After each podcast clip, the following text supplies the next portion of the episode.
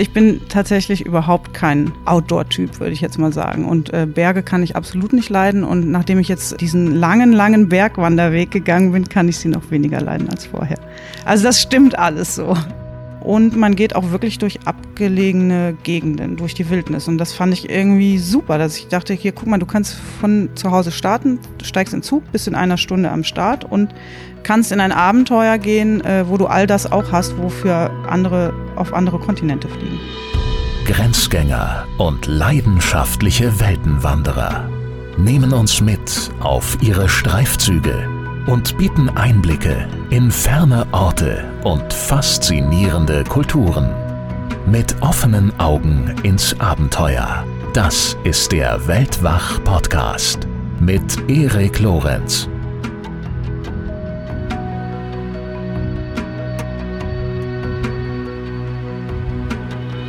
2700 Kilometer, 90.000 Höhenmeter und fünf Länder hat Rebecca Salentin zu Fuß überwunden. Dabei ist sie eigentlich gar keine, in Anführungszeichen, geborene Abenteurerin. Das sagt sie jedenfalls selbst von sich und so hat sie sich mir auch in ihrer allerersten E-Mail vorgestellt. Stattdessen hat die gebürtige Eifelerin in ihrer Wahlheimat Leipzig über viele Jahre hinweg jeweils im Sommer ein kleines Bauwagencafé geleitet und im Winter hat sie dann jeweils als Autorin gearbeitet. Jedenfalls bis sie eines Tages entschied, dieses Leben aufzugeben, das Café zu verkaufen, ihr Hab und Gut zurückzulassen und all das einzutauschen gegen eine monatelange Wanderung auf dem Eisenach-Budapest Bergwanderweg. Dieser Weg wird als EB-Weg abgekürzt, so wird er häufig auch bezeichnet und er führt durch Deutschland, Tschechien, Polen, die Slowakei und Ungarn. Wie es zu dieser Entscheidung kam und was sie unterwegs erlebt hat, das erzählt sie im Buch Club Druschba. Das erscheint im Juni 2021 bei Wohland und Quist. Und natürlich erzählt sie das hier gleich auch im Gespräch. Dabei ist das hier mal wieder eine einigermaßen vollgepackte Episode, aber ich hoffe und denke im positiven Sinne. Los geht's gleich also mit dem Gespräch mit Rebecca und dann folgen eure aktuellen Beiträge in der Stimmpost. Und dann gibt es noch ein weiteres Gespräch zu einem Thema, das häufig unterschätzt wird, das für uns, die wir uns viel in der Natur aufhalten, aber absolut wichtig ist, nämlich Zecken. Welche Gefahren gehen von ihnen aus und wie können wir uns vor ihnen schützen? Darüber spreche ich mit einem der führenden Zeckenexperten Deutschlands. Das äh, passt übrigens auch durchaus ganz gut zum Gespräch mit Rebecca, denn äh, sie hatte selbst schon eine schlimme Borreliose von einer Zecke und äh, auch auf der Wanderung, über die wir gleich sprechen, gab es viele Zecken. Bevor es losgeht, noch ein kurzer Hinweis auf unseren Sponsor, der großzügigerweise mit dazu beiträgt, diese Folge hier zu ermöglichen, nämlich dem DB Mobil Podcast Unterwegs mit. Darin trifft Moderator Michel Abdullahi in jeder Folge spannende Gesprächspartner im Zug, zum Beispiel Caroline Kebekus, Ina Müller oder auch Clüso. Und in der neuesten Folge hat Michel sich mit Schauspieler Clemens Schick unterhalten, der ihm einige interessante Einblicke hinter die Kulissen seiner schauspielerischen Arbeit gibt. Clemens Schick erzählt zum Beispiel, wie er für eine Rolle monatelang Skydiving gelernt hat, warum ihn die Arbeiten für Das Boot, für die Erfolgsserie, die aktuell ja läuft, ordentlich ins Schwitzen gebracht haben und wie der Lockdown die Arbeiten an einem Film über eine Kommune zum Method Acting werden ließ. Also ich kann es ja schon mal verraten vielleicht, ich habe mir die Folge schon angehört. Wegen Wegen des Lockdowns konnte das ganze Team für sechs Wochen das Set von diesem Film nicht verlassen. Äh, das heißt, das Team hat in dieser Zeit ja gewissermaßen selbst wie eine Kommune gelebt. Und das hat es für Clemens Schick sicherlich leichter gemacht, dann auch die entsprechende Rolle zu spielen. Unterwegs mit erscheint alle zwei Wochen auf dbmobil.de und das Konzept ist so einfach, wie es auch schnell erklärt ist. Ein Gast, eine Bahnfahrt und ein Gespräch, das erst vorbei ist, wenn der Zug hält. Unterwegs mit ist auf Spotify, Apple Podcasts, Google Podcasts, Audio Now und so weiter und so fort und auch im ICE-Portal der Deutschen Bahn zu hören. Informationen zum Podcast erhaltet ihr außerdem auf dbmobil.de slash podcasts. Und jetzt viel Spaß bei meinem Gespräch mit Rebecca Salentin. Hallo Rebecca, herzlich willkommen bei Weltwach. Es freut mich sehr, dass du dabei bist. Hi, ich freue mich auch. Du hast dich ja erfreulicherweise per E-Mail bei mir gemeldet und äh, hast in dieser E-Mail Formulierungen verwendet wie ich hasse eigentlich Berge und ich bin gar keine Abenteurerin. So hast du dich jedenfalls zum Zeitpunkt vor deinem großen Vorhaben selbst betrachtet, so hast du es erklärt in dieser E-Mail. Und nach einer solchen Selbstbeschreibung würde man ja kaum vermuten, was du dir dann in den Kopf gesetzt hast damals. Fangen wir vielleicht ganz klassisch mal an. Was hast du dir denn in den Kopf gesetzt? Ja, also erstmal muss ich sagen, ich hasse wirklich die Berge. Immer noch? Ja, immer noch. Ich hasse diese jetzt sogar noch mehr als vorher. Okay. Und äh, ich habe mich bei dir gemeldet, weil tatsächlich mehrere Freunde gesagt haben, hey, da gibt's einen coolen Podcast, äh, willst du nicht mal dahin gehen? Und dann habe ich gedacht, okay, ich probiere es einfach mal und schreibe eine E-Mail. Und dann habe ich gedacht, ich muss aber ganz ehrlich sein, direkt von Anfang an, weil ich bin tatsächlich überhaupt kein Outdoor-Typ, würde ich jetzt mal sagen. Und äh, Berge kann ich absolut nicht leiden. Und nachdem ich jetzt ähm, äh, diesen langen, langen Bergwanderweg gegangen bin, kann ich sie noch weniger leiden als vorher. Also das stimmt alles so. Aber wie das möglich sein kann, darüber werden wir natürlich sprechen, ja. was dir da so widerfahren ist, dass du die Berge jetzt noch weniger magst. Aber zunächst einmal mutet es ja etwas äh, überraschend an, in der Tat mit einer Hassliebe oder einem tatsächlichen Hass auf Berge, zumindest einer gewissen Abneigung, dann die Entscheidung zu fällen, den Eisenach-Budapest-Bergwanderweg bewältigen zu wollen. Kurz heißt er ja EB-Weg, ne? EB heißt er, genau. Ähm, eigentlich kann ich nichts dafür, dass es genau der Weg geworden ist. Das, also der Weg hat eher mich gefunden als ich den Weg. Ähm, und zwar war das so, ich war 2016 im Elbsandsteingebirge und ich hatte vorher schon so die Idee, ich will irgendwas machen, was wie so ein Break in meinem Leben ist, weil ich wusste, äh, meine Kinder gehen dann aus dem Haus, die sind dann erwachsen, ich werde mein Café verkaufen und will nur noch Autorin sein und ich wollte so einen, so einen, so einen Übergang, so einen feierlichen Übergang von einer Lebensphase in die andere. Und dann stand ich da im Elbsandsteingebirge plötzlich vor dem Schild, hier führt der internationale Bergwanderweg EB von Eisenach nach Budapest vorbei. Und ich war so geflasht, weil ich hatte noch nie was von diesem Weg gehört und fand die Vorstellung total äh, faszinierend, dass man von Eisenach bis Budapest zu Fuß laufen kann. Und habe wirklich an dem Tag gesagt, das mache ich und ich starte am 19.04.2019 und habe mich gar nicht damit beschäftigt, dass das ein Bergwanderweg ist. Aber für mich war das wirklich so ein Ding, dass ich das da schon festgelegt habe und auch nie in Frage gestellt habe, ob ich das jetzt wirklich machen soll oder nicht. Und dann habe ich irgendwann angefangen, das Freunden zu erzählen und ähm, die, also ich komme aus der Eifel und in der Eifel sagt man zu blöden Ideen Wutz-Idee. Und meine Eifel, äh, meine, äh, meine Freunde in Leipzig haben das so adaptiert. Die sagen jetzt auch immer Wutz-Idee. Und die haben alle gesagt, das ist voll die Wutz-Idee, das ist total bescheuert. Hast du schon mal gesehen, dass das ein Bergwanderweg ist? Du hast Berge. Und ich habe dann gesagt, ja, das ist egal, da muss ich jetzt durch. Also für mich war irgendwie klar, ich gehe diesen Weg. Und äh, ich habe aber von Anfang an gesagt, ich mache mir keinen Stress. Also ich gehe den so, wie, äh, wie mein Tempo ist. Und wenn ich irgendwie nur fünf Kilometer am Anfang pro Tag gehe, ist mir das wurscht. Und so bin ich tatsächlich auch daran gegangen. Ich habe auch immer gesagt, ich gucke mal, wie weit ich komme. Und die ersten 720 Kilometer führen durch Deutschland, durch Thüringen und Sachsen. Startet auf der Wartburg ähm, in Eisenach. Und dann fand ich das total beruhigend zu wissen, wenn es gar nicht klappt oder irgendwie irgendwas Blödes passiert, dann kannst du den nächsten Zug steigen bis in zwei Stunden wieder in Leipzig. Und Deswegen fand ich das gar nicht so schwer zu starten, weil ich ja immer wusste, ich bin jetzt nicht gleich irgendwie wie beim PCT in der Wüste und weiß nicht, wie ich nach Hause komme, wenn es nicht klappt und gehe eben da ganz slowly dran und ja, habe mich dann so von Berg zu Berg gehangelt. Weitergekämpft. Und das heißt also, dass du, als du auf diese Ausschilderung dort gestoßen bist im Elbsandsteingebirge, dass du auch noch gar nicht vorhattest, überhaupt wandern zu gehen, sondern wusstest nur, du willst irgendwas machen. Ja, genau. Ja, ja, aber irgendwie war das so ein, ich kann das nicht beschreiben, aber das war wirklich so, so klar, dann, dass ich dachte, ja, genau das mache ich. Ich hab, fand schon Fernwanderungen faszinierend vorher. Also ich habe schon viel über den PCT oder so gelesen und fand das irgendwie immer toll, aber habe mir gedacht, naja, ins Flugzeug steigen, irgendwo hinfliegen. Pacific Crest Trail ja, genau. in Amerika. Ja. ja. der ist ja sehr populär, glaube ich, seit dem Film äh, Wild, der große Trip. Und äh, ich glaube, dass der auch seitdem relativ überlaufen ist. Und ähm, das war aber sowas, wo ich immer dachte, wow, das finde ich irgendwie cool. Da läuft man von Mexiko bis Kanada. Und ich fand es aber abschreckend, dass man eben ähm, äh, fliegen muss und viel, viel vorbereiten muss, Pakete schicken muss, irgendwelche Erlaubnisse brauchen. Dann habe ich ja gesehen, oh, es gibt ja sowas auch hier direkt vor der Haustür. Und äh, der EB steht jetzt so einem Trail auch gar nicht in so viel nach, weil es gibt wilde Tiere, Bären, Wölfe, und man geht auch wirklich durch abgelegene Gegenden, durch die Wildnis. Und das fand ich irgendwie super, dass ich dachte, hier, guck mal, du kannst von zu Hause starten, steigst in Zug, bist in einer Stunde am Start und kannst in ein Abenteuer gehen, äh, wo du all das auch hast, wofür andere auf andere Kontinente fliegen. Du wusstest natürlich von dir, dass du Berge nicht so super gern magst und hast dann gesehen, ja, okay, er heißt irgendwie Bergwanderweg, aber was, wie schlimm kann es schon sein, nicht wahr? Wenn er ja auch hier durchs Elsternsteingebirge geht, was jetzt auch nicht so das absolute wilde Gebirge ist. Aber in der Vorbereitung hast du ja dann wahrscheinlich schon irgendwann auch festgestellt, dass es dann doch mal hier und da höher hinaufgeht und du ja dann auch insgesamt 90.000 Höhenmeter äh, zu bewältigen haben würdest. Hast du dann schon mal irgendwann gedacht, hm, ist das vielleicht doch nicht das Richtige? Ja, das habe ich eigentlich die ganze Zeit gedacht. das habe ich die ganze Zeit gedacht, sowohl vorher auch, als auch währenddessen. Ähm, das mit den 90.000 Höhenmetern, das habe ich, ähm, das, das habe ich so ein bisschen ignoriert. Und äh, ich habe mich immer drauf ausgeruht, dass es ja nur Mittelgebirge sind. Der führt nur durch Mittelgebirge.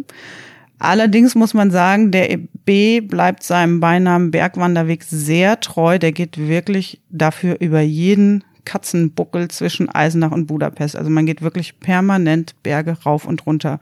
Und ich habe so eine Art Bergtourette entwickelt. Währenddessen, ich habe immer geschimpft. Bei jedem Aufstieg habe ich geschimpft wie ein Rohrspatz auf jeden blöden Maulwurfshügel, den man da erklimmen muss und dann steht man oben. Okay, manche sind wirklich toll, wenn man oben steht, das muss ich schon zugeben. Aber viele sind auch einfach so Grasbuckel. Da läufst du hoch, dann stehst du oben und denkst so toll. Und dafür bin ich jetzt hochgelaufen und dann gehst du wieder runter und dann kommt der nächste. Und so geht das den ganzen Tag, wenn ja, man diesen ist doch Weg meditativ und man ist im Flow und das ist wunderschön. Ja, wenn man schimpft. Achso, das ist dann dein Flow-Zustand. das war mein Flow-Zustand, war das Schimpfen. Und ähm, das ist nicht nur ein Bergwanderweg, der hat noch ein, äh, vielleicht, vielleicht kann ich ein bisschen was über den Weg erzählen. Ja, Genau, das äh, ist ein Weg, der wurde 1983 gegründet von den sozialistischen Nachbarstaaten DDR, Tschechoslowakei, Ungarn, Polen. Und eigentlich sollte der ähm, sogar bis ans Schwarze Meer gehen. Aber Rumänien hat irgendwie nicht mitgezogen. Bulgarien allerdings schon. Also man kann den Weg auch ähm, von Bulgarien aus nochmal weitergehen. Das, das habe ich tatsächlich auch vor, das noch ähm, anzuschließen. Dann geht der, äh, der heißt der Com Emine und geht dann bis ans Schwarze Meer. Genau, und die haben den 1983 gegründet äh, die wollten einen grenzüberschreitenden Fernwanderweg machen. Das gab es so nicht und es war auch tatsächlich der einzige im Sozialismus, den es ähm, gab. Und ähm, weil er im Sinne der Völkerverständigung angelegt wurde, hat er auch noch den Beinamen Weg der Freundschaft. Also der, der ganze Name ist der Internationale Bergwanderweg der Freundschaft von Eisenach nach Budapest, kurz EB. Und ich habe mir dann gedacht, irgendwie so Weg der Freundschaft, das ist cool, der Name ist Programm und habe äh, Freunde eingeladen, dass sie mich besuchen kommen auf dem Weg, weil ich auch eher so ein geselliger Mensch bin, halt so eine rheinische Frohnatur. Und für mich war so die größten Hürden, also das mit den Bergen habe ich ignoriert, ne? da habe ich mich einfach irgendwie so ein bisschen wie so ein Vogelstrauß äh, Kopf in Sand gestellt. Aber ähm, die Vorstellung, bis zu fünf Monate, also ich habe so mit fünf Monaten kalkuliert, ähm, komplett ohne meine Freunde zu sein. Das war für mich das Schwierigste. Und dann habe ich gedacht, komm, Weg der Freundschaft, äh, das setzt jetzt einfach in die Realität um, habe alle eingeladen und habe dann einen äh, Club Druschba gegründet, weil Druschba Freundschaft heißt und dass sie aus dem Sozialismus kommt. Und tatsächlich haben mich äh, 15, Russisch das ist Russisch, ja. genau. Das, und es gibt so ein, äh, es gab, gab so ein Lied in der DDR, Druschba heißt Freundschaft mhm. und irgendwie kam es dann zum Club Druschba und tatsächlich haben mich dann ähm, insgesamt 15 Freunde besucht auf dem Weg und haben mir das immer so ein bisschen erleichtert. Und die hatten viel Spaß an meinem Bergtourette. Die fanden das sehr lustig und äh, ich fand das auch gut, weil zu, zusammen schimpft es sich noch ein bisschen schöner. und hast du dann durchs Schimpfen tatsächlich bessere Laune bekommen? Weil eigentlich, wenn man so vor sich hin meckert, wird man ja eigentlich äh, noch wütender und ist dann richtig schlecht drauf am Ende des Tages, oder? Nee, das bei mir nicht so. Das ist bei mir genau umgekehrt. Okay. Dann äh, hoffen wir mal, dass du hier zwischendurch auch noch zu schimpfen anfängst. Äh, dann habe ich zumindest das Gefühl, dass dir das Interview Spaß macht. Ja, aber hier sind keine Berge. also das, das zum Weg und zu seiner Geschichte und dementsprechend führt er dann ja auch durch genau diese Länder, also Deutschland, mhm. das heißt Thüringen und Sachsen, glaube ich. Genau, also 720 Kilometer lang geht's durch Thüringen und Sachsen und dann ein Stück durch Tschechien, dann kommt äh, ein Stück Polen, dann wieder Tschechien, dann Slowakei, dann nochmal, nee, ich krieg's jetzt nicht mehr die richtige Reihenfolge hin, weil er geht immer zweimal mhm. durch, äh, kreuzt alle Länder zweimal, außer Deutschland und Ungarn. Da geht er dann wirklich am Stück durch. In Ungarn ist, ähm, sind die letzten 520 Kilometer und ich fand am Anfang die Vorstellung, zu Fuß bis an die ungarische Grenze zu laufen, total, äh, das hat mich total erschlagen. Das war so eine Dimension, wo ich dachte, das ist irgendwie too much. Deswegen habe ich immer gesagt, ich guck mal, wie weit ich komme. Und wenn ich bis Tschechien komme, dann schaffe ich auch den Rest. Also ich hatte so dieses kleine Ziel, wenn du 720 Kilometer schaffst, dann bist du drin und dann schaffst du den Rest auch. Und ähm, dachte irgendwie, ich komme dann an der tschechischen Grenze, das ist im Elbsandsteingebirge der Übergang, mit so einem Triumphgefühl an. Und das war tatsächlich aber gar nicht so. Da habe ich dann nochmal Muffensausen bekommen, weil, weil irgendwie ich weiß nicht warum, aber irgendwie hatte ich dann das Gefühl, uiuiui, jetzt, jetzt geht's erst so richtig los, so richtig in die Fremde, wobei es ja gar nicht so fremd ist. Ja. Aber als ich dann in Ungarn an der Grenze angekommen bin, wusste es sind nur noch 520 Kilometer. Das kam mir dann tatsächlich nach 2200 Kilometern schon wie ein Witz vor. Das war richtig toll. Da kam dann dieses Triumphgefühl. Da wusste ich, jetzt schaffe ich es wirklich. Ja, ja. ja. Durch äh, welche Landschaften führt der Weg unterwegs?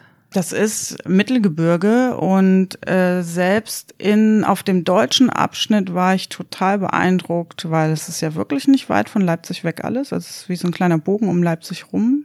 Und da war schon so viel Natur, wo ich dachte, wow, das gibt's hier in deiner Nähe und du bist noch nie dahin gefahren, wie bescheuert eigentlich, weil es so schön ist. Also der EB ist total abwechslungsreich. Man läuft äh, manchmal einfach durch so Fichtenwälder, dann äh, hast du in Polen endlose Buchenwälder, du hast aber auch Bachtäler ähm, in den niederen Beskiden in Polen zum Beispiel, ganz, ganz abgelegene Täler sind das, wo du wirklich Wolfsspuren auf dem Weg siehst, auf deinem kleinen Trampelpfad und äh, die Luft nach wilder Minze und äh, Kräutern duftet. Dann geht's, ähm, also der Original-EB umgeht das Riesengebirge und die Hohe Tatra wegen der damaligen Grenzkontrollen. Man konnte damals ja nicht einfach so über die Grenzen laufen, wie man wollte. Deswegen gibt's da manchmal große Schlaufen, weil man über offizielle Grenzübergänge musste diese Stücke habe ich ab, nicht abgekürzt, sondern ich bin dann äh, alternativ gelaufen, beim Riesengebirge zum Beispiel über einen Riesengebirgskamm, weil ich mir einfach gedacht habe, okay, es ist dann nicht der originale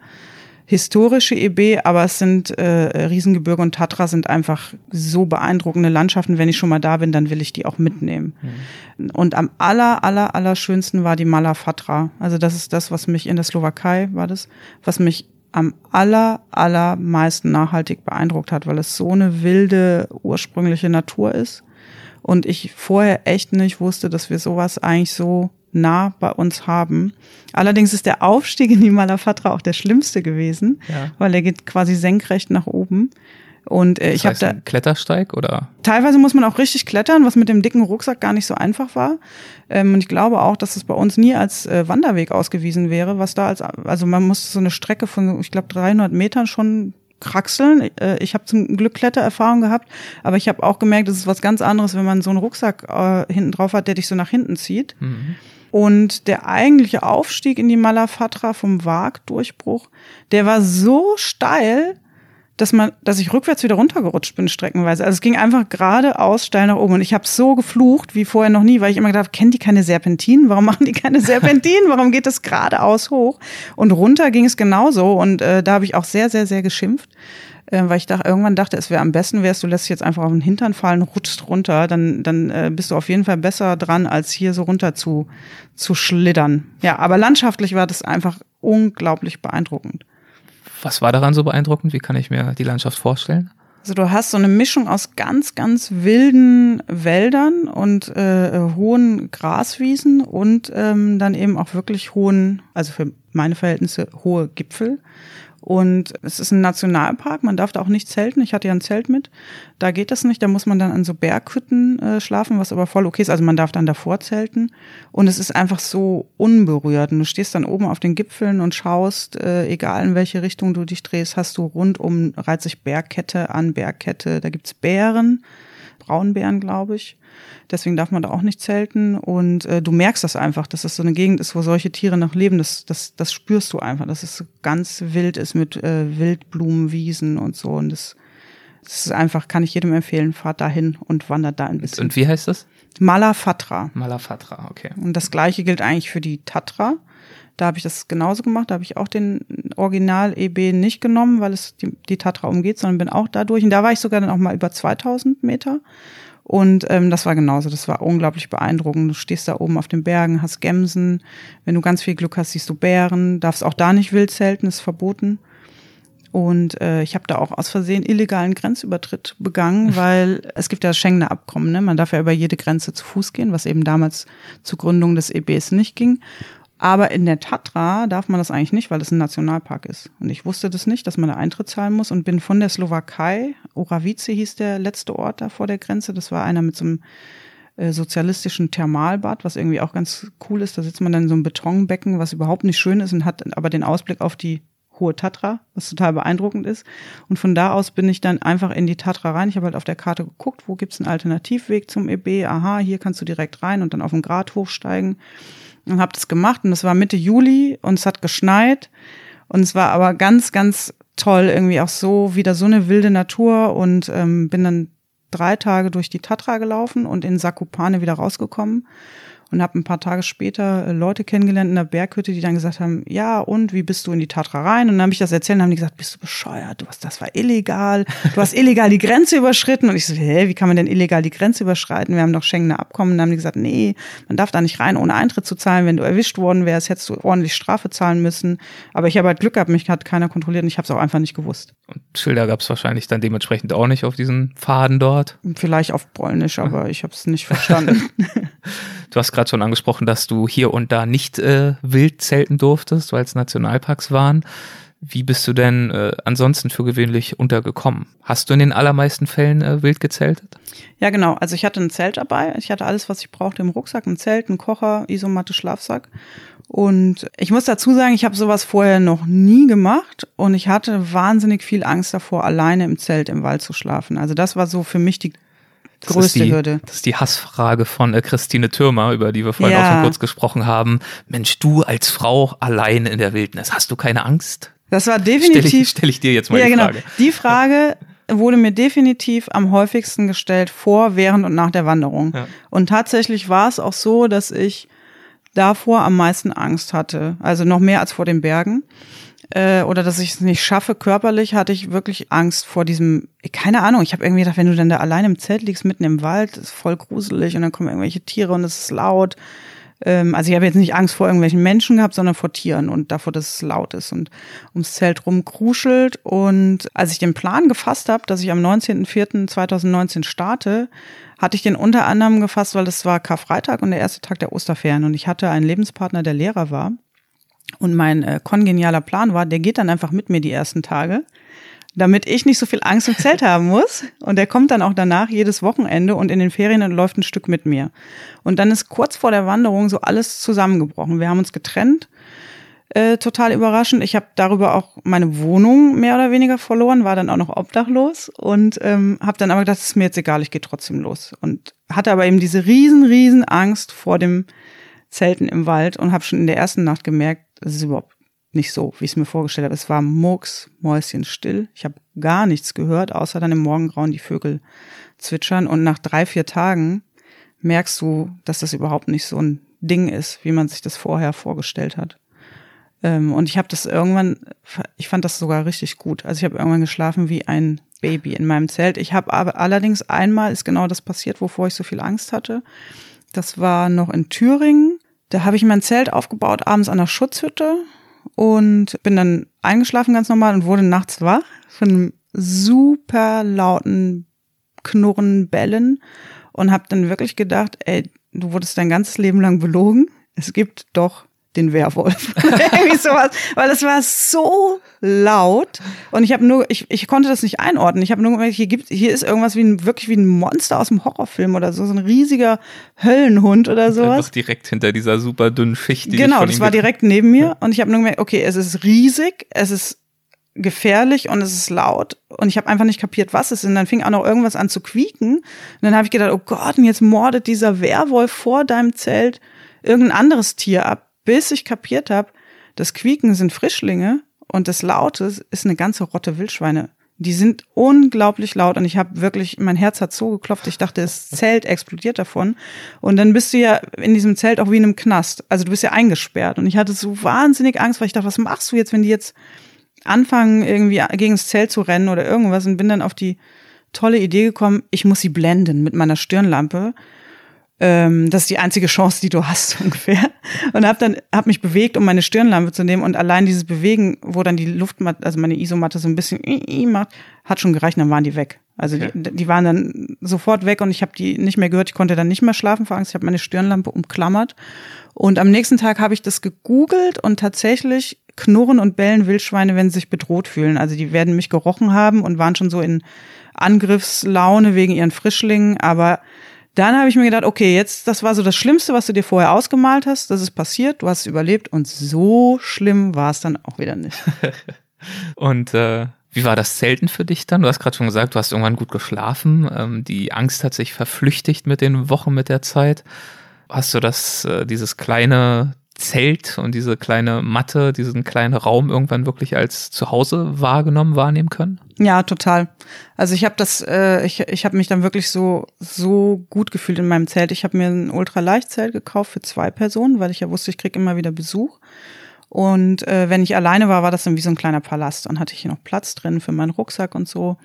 Und ähm, das hätte ich mir vorher nie vorstellen können, dass ich jemand bin, der sich in seinem Zelt wohlfühlt oder überhaupt sich so mit diesem ich war schon immer vorher gerne draußen, aber so Zelten und auf das wenigste äh, reduziert zu sein, das war nicht so ganz mein Ding. Und äh, schon nach drei Wochen habe ich gemerkt, wow, das tut dir so gut und gefällt dir so gut. Und dann fand ich auf einmal die Vorstellung, ich war ja quasi obdachlos und habe vorher schon immer gedacht, oh Gott, oh Gott, oh Gott, und wenn du dann zurückkommst und keine Wohnung hast, was machst du dann? Ähm, für mich war Wohnung auch immer sehr wichtig, weil es so ein Rückzugsraum ist, so meine, meine Base, die brauchte ich immer. Und nach drei Wochen auf dem EB habe ich gemerkt, mh, irgendwie finde ich die Vorstellung jetzt gar nicht mehr beängstigend, keine Wohnung zu haben und hab, konnte mir dann auch vorstellen, einfach noch so ein bisschen danach so von Couch zu Couch bei meinen Freunden zu wandern und gar nicht so einen eigenen Rückzugsraum zu haben. Und das ist was, was für mich in den ganzen langen Lebensjahren davor nie in Frage gekommen wäre. Und das ist auch bis heute so, dass ich merke, das macht mir jetzt nicht mehr so viel Angst, keine Wohnung zu haben, weil zu aller Not habe ich mein Zelt und kann damit auch einfach wieder loslaufen, wohin ich will. Mhm. Also so eine gewisse Freiheit, die damit einhergeht, eine gewisse Mhm. Unabhängigkeit. Ja, und man merkt auch ganz schnell, mit wie wenig man äh, gut auskommt. Also, dass man wirklich so viele Sachen hat, die man gar nicht braucht oder dass man denkt, täglich duschen, toll, aber dann merkst du ganz schnell, ja, ist toll, brauchst du aber nicht unbedingt. Ich hatte wirklich nur ein T-Shirt äh, dabei und eine kurze Hose, eine lange Hose, einen Pulli und ein paar Schuhe, zwei Paar Socken, so, also wirklich das Mini, Mini, Minimum. Und äh, nach ganz kurzer Zeit habe ich gemerkt, dass das ist auch erleichternd, wenn du dich nie fragen musst, was ziehe ich heute an, weil du sowieso nur das Gleiche hast.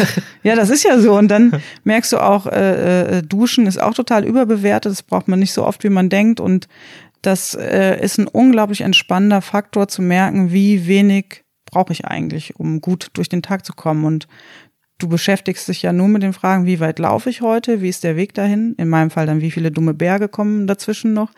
Äh, was esse ich, äh, was koche ich mir heute Abend auf dem Koffer, äh, Kocher und wo, wo ist vermutlich der beste Zeltplatz so. Das ist alles, was dich zu interessieren hat. Und vielleicht noch regnet muss ich die Regenjacke au- auspacken oder bleibt es trocken. Und mehr Fragen gibt's nicht. Und ähm, am Anfang habe ich sehr, sehr viel nachgedacht noch, weil ich auch aus so einer Umbruchsphase eben kam. Aber nach drei Du Wochen ich hattest ein gemerkt, Café, das du verkauft hast, hast Genau. du erwähnt, Beziehung zu Ende gegangen, Wohnung aufgegeben, also wirklich Ja. viel, wo- worüber es sich nachzudenken lohnte. Ja, es hat, bei mir war es tatsächlich so, dass ich in ein, dass ich in einem Jahr alle Konstanten verloren habe, die vorher mein Leben bestimmt haben. Also ich bin sehr früh Mutter geworden. Äh, noch als ich noch zur Schule gegangen bin, habe ich meinen ersten Sohn bekommen und ähm, dann kurz nach dem Abitur den zweiten. Und da, daher wusste ich aber immer schon, mit 40 sind deine Kinder aus dem Haus. Und es war für viele Leute finden es sehr schrecklich, 40 zu werden. Und für mich war das immer schon so ein Ziel, wo ich dachte, yay, dann hast du die Leben Kinder, ja genau, da hast du die Kindererziehung hinter dir und dann geht's so richtig los. Und äh, deswegen hatte ich auch geplant, mein Café im selben Jahr zu verkaufen. Ich hatte zehn Jahre ein kleines Café, zierlich manierlich heißt das in Leipzig, das gibt's auch noch, in einem Zirkuswagen. Es war immer von April bis Oktober geöffnet und im Winter habe ich geschrieben. So, und ich hatte geplant, ich die Kinder ziehen aus und das Café verkaufe ich. Geschrieben, weil du bist Autorin, Genau, Romanautorin bin, unter anderem. genau, ich bin Schriftstellerin und ähm, hatte mir das Leben aber immer aufgeteilt in im Winter schreiben, im Sommer Kaffee verkaufen. So, und dann war eben der Plan, du verkaufst das Café, die Kinder ziehen aus und dann machst du diese Wanderung. Und dann kamen dazu noch die unerwarteten Faktoren, dass die Beziehung zerbrochen ist und ich meine Wohnung verloren habe. Also in einem Jahr ist irgendwie so alles weggebröselt. Und dann bin ich gestartet, auch jetzt nicht in der besten psychischen Verfassung, würde ich sagen. Und durch dieses beständige Gehen, Gehen, Gehen, Wandern, ähm, kommt aber wie so eine, so eine Ruhe in den Kopf. Also man überdenkt alles, aber nach drei Wochen habe ich so gemerkt, okay, jetzt habe ich auch nichts mehr zu denken, jetzt bin ich da durch. Und dann fängt die schöne Zeit an, dass man sich wirklich nur noch auf die Natur und ähm, das Draußensein so komplett einlassen kann. Wenn du sagst, schöne Zeit. Ähm, ich habe jetzt immer noch im Kopf, du hast gerade zwei Minuten zuvor wieder von den dummen Bergen gesprochen. Was hat denn diese Zeit für dich so schön gemacht? Ähm, ja, also die Berge schon mal nicht. Aber ich muss jetzt mal, ich muss jetzt, okay, ich muss das ein bisschen revidieren, weil ich bin jetzt vor kurzem wieder wandern gewesen und bin einen Pilgerweg gegangen, einfach weil ähm, ich geschaut habe, was kann ich in den Corona-Beschränkungen machen, was ist nah an Leipzig und dann gibt's eben einen Pilgerweg, Via Regia heißt der. Dann habe ich gedacht, gut, dann nehme ich einfach den, weil ich wollte wieder mit dem Zelt draußen sein und draußen schlafen. Und der ist ganz platt. Ja. und da habe ich gemerkt, platte Wege sind eigentlich noch blöder als Berge, weil das ist so langweilig. Also es gibt schon schöne Landschaft, aber du trottest immer im selben Tempo, immer geradeaus und dann habe ich so gemerkt, ja gut, du hast dich über die Berge immer geärgert, aber eigentlich waren die doch nicht so schlecht.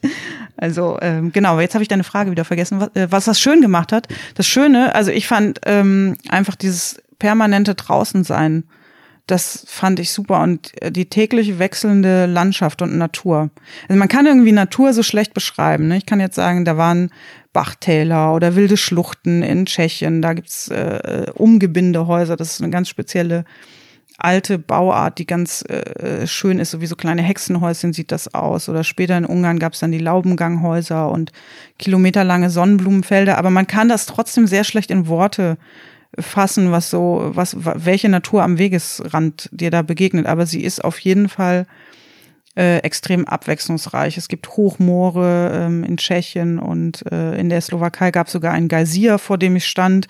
Und du, du gehst und hast jeden Tag irgendwie was anderes, was du siehst. Und es ist, es ist nie langweilig geworden. Also viele sagen ja auch, boah, viereinhalb Monate da durch den Wald trotten, das muss ja total stinklangweilig sein. Das kann ich jetzt nicht bestätigen. Hattest du, nachdem du in den, nach den ersten drei Wochen so das Wichtige, was zu verarbeiten war, verarbeitet hattest? Hattest du so ein bestimmtes Mindset, in dem du gegangen bist oder eine Art und Weise, wie du sozusagen deine Gedanken beschäftigt gehalten hast, wenn du sagst, es war nie langweilig? Mm, ich glaube, der Weg an sich hat für genug Abwechslung gesorgt. Ähm, ich bin am Karfreitag bei Superwetter gestartet, da war es richtig schön sonnig. Und dann nach drei Wochen äh, bin ich morgens, also habe dann schon gemerkt, es wird immer kühler nachts, ich muss mir irgendwie mehr anziehen oder die Mütze wieder auf den Kopf setzen. Und dann bin ich irgendwann morgens wach geworden, es lag Schnee und zwar richtig Schnee. Und dann hatte ich äh, die nächsten zwei, zwei oder drei Wochen sogar, das war im Mai, hat es täglich geschneit, Eisregen. Also allein das war schon sowas, wo man sich dann eher ein bisschen durchbeißen und durchkämpfen musste. Ich habe dann auch nicht mehr immer nur gezeltet, weil das äh, manchmal war meine Ausrüstung komplett nass und ähm, ich habe dann gedacht, okay, das bringt nichts, wenn du jetzt auf Teufel komm raus zeltest und dann krank wirst. Und bin dann eher in Pension gegangen. Und ähm, es gab irgendwie hat der, der Weg und das Klima an sich immer für genug Abwechslung gesorgt. Ich hatte eine Zeit lang ganz viel Pech, da gab es jeden Tag Gewitter, aber so richtig schlimme Gewitter. Auch auf den Bergen ist es ja nochmal eine ganz andere Hausnummer. Einmal ist mir das in der Slowakei passiert, dass ich oben auf dem Kamm war und wie aus dem Nichts ein ganz heftiges Gewitter kam und ich konnte weder absteigen noch mich irgendwo unterstellen und es gab wirklich nur äh, das war so ein relativ kahler Kamm mit einzelnen hohen Bäumen. Also genau das, was total blöd ist bei Gewitter. Und das war so die zweite Situation nach der Begegnung mit den Wildschweinen nachts, wo ich richtig Todesangst hatte. Also ich habe wirklich gedacht, das war's jetzt. Du wirst jetzt hier sofort vom Blitz getroffen. Ich kenne ja diese Regel, dass man zählen soll zwischen Blitz und Donner. Und es war, ich war mittendrin. Es war genau über mir und ich konnte mich einfach nicht schützen. Und da habe ich richtig, richtig, richtig Angst gehabt. Also da habe ich echt laut geschrien, was so gar nicht meine Art ist. Aber ich dachte wirklich, das ist es jetzt gewesen und ich war fertig an dem Abend. Ich war wie paralysiert. Also ist mir nichts passiert zum Glück. Aber sowas passiert regelmäßig, wenn du den ganzen Tag draußen bist und äh, eben auch in den Bergen bist, dann kommst du oft in Unwetter oder es schifft mal tagelang richtig äh, stark oder du hast total brütende Hitze und da kann sich einfach schon keine Langeweile einstellen. Und dann kommt eben noch die Natur dazu und dann kommen noch beim in meinem Fall die Freunde dazu, die regelmäßig vorbeikamen, was ja auch immer wieder Abwechslung war und immer wieder anders. Man, man muss sich ja dann auch immer wieder einstellen. Jeder, jeder ist anders, jeder hat ein anderes Tempo. Und äh, dann gibt's ja auch noch die Leute am Weg, die man trifft, die auch für Abwechslung sorgen. Ja. ja. Wie häufig ist es passiert, dass du in Anführungszeichen interessante Leute am Wegesrand getroffen hast? Du bist ja viel auch in Wildnis unterwegs gewesen, aber wahrscheinlich doch zumindest alle paar Tage mal an der Zivilisation irgendwie vorbeigekommen. Mhm. Also ähm, ich finde, der EB ist der super Einsteigerweg für Leute, die sowas noch nie gemacht haben. Äh, kann ich allen nur empfehlen. Oder Leute, die denken, sie sind nicht fit genug oder nicht abenteuermäßig genug drauf. Das war ich nämlich alles auch nicht. Man kann den auch, wenn man will, ohne Zelt machen. Ähm, es gibt dazu äh, Reiseführer von Martin Simon, die findet man im Internet da steht der Weg so beschrieben, dass man jeden, jeden Abend in einem Ort oder in der Pension auskommt. Es gibt Strecken zwischenzeitlich, wo man gar keine Berührung mit der Zivilisation hat. Ich weiß nicht, wie das dann die Leute machen, die ohne Zelt gehen. Wahrscheinlich werden diese Stücke umgangen oder umfahren. Aber wenn man möchte, hat man die Möglichkeit, beinahe jeden Tag in Kontakt zu, zu kommen mit der Zivilisation, sage ich jetzt mal so. Ne? Die Leute am Weg waren in Deutschland nicht so nett, muss Was? ich leider sagen. Okay, wie hat sich das geäußert? Ich weiß nicht, irgendwie, also ich komme ja aus Sachsen, ne? Deswegen darf ich das wahrscheinlich sagen. Sachsen. Also du lebst jetzt in Ich lebe in Sachsen seit 17 Jahren. Der Eifel? Genau. Ja, okay. ja. Mhm. Also ich, ich komme aus der Eifel und lebe seit ja. äh, 17 Jahren in Sachsen. So, und Sachsen hat definitiv auf der ganzen, ganzen langen Strecke am schlechtesten abgeschnitten, was irgendwie alles anging, außer die Natur. Die ist nämlich ganz toll. Aber die Infrastruktur ist total grottenschlecht. Du findest einfach nichts, wo du mal irgendwie dir einen Kaffee kaufen kannst oder dein Handy aufladen kannst oder irgendwie was zu essen kaufen kannst. Das hört sich jetzt total äh, blöd an, aber da ist wirklich wenig äh, Infrastruktur noch vorhanden. Es, ist, es gab das, glaube ich, alles mal, aber es ist fast alles geschlossen und noch dazu waren die Leute nicht besonders aufgeschlossen und freundlich. Und gerade wenn man aus der Eifel kommt äh, und das ganz anders gewöhnt ist, dann ist es schwierig. Das habe ich auf der ganzen restlichen Strecke so nicht erlebt. Also in den anderen Ländern war das ein Riesenunterschied. In Ungarn war das zum Beispiel so, die Sprache ist ja total schwierig, weil die gar nichts mit unserem Sprachstamm zu tun hat.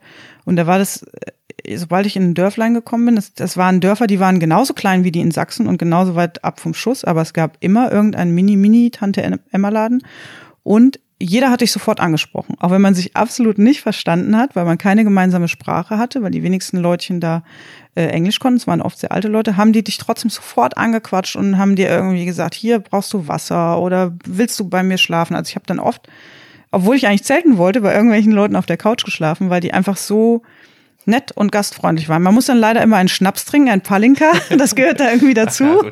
ja, und in Polen und in der Slowakei und in Tschechien war das genauso. Und ich muss leider sagen, dass Deutschland da am schlechtesten abschneidet, was so die Gastfreundlichkeit oder überhaupt die Freundlichkeit am Weg angeht.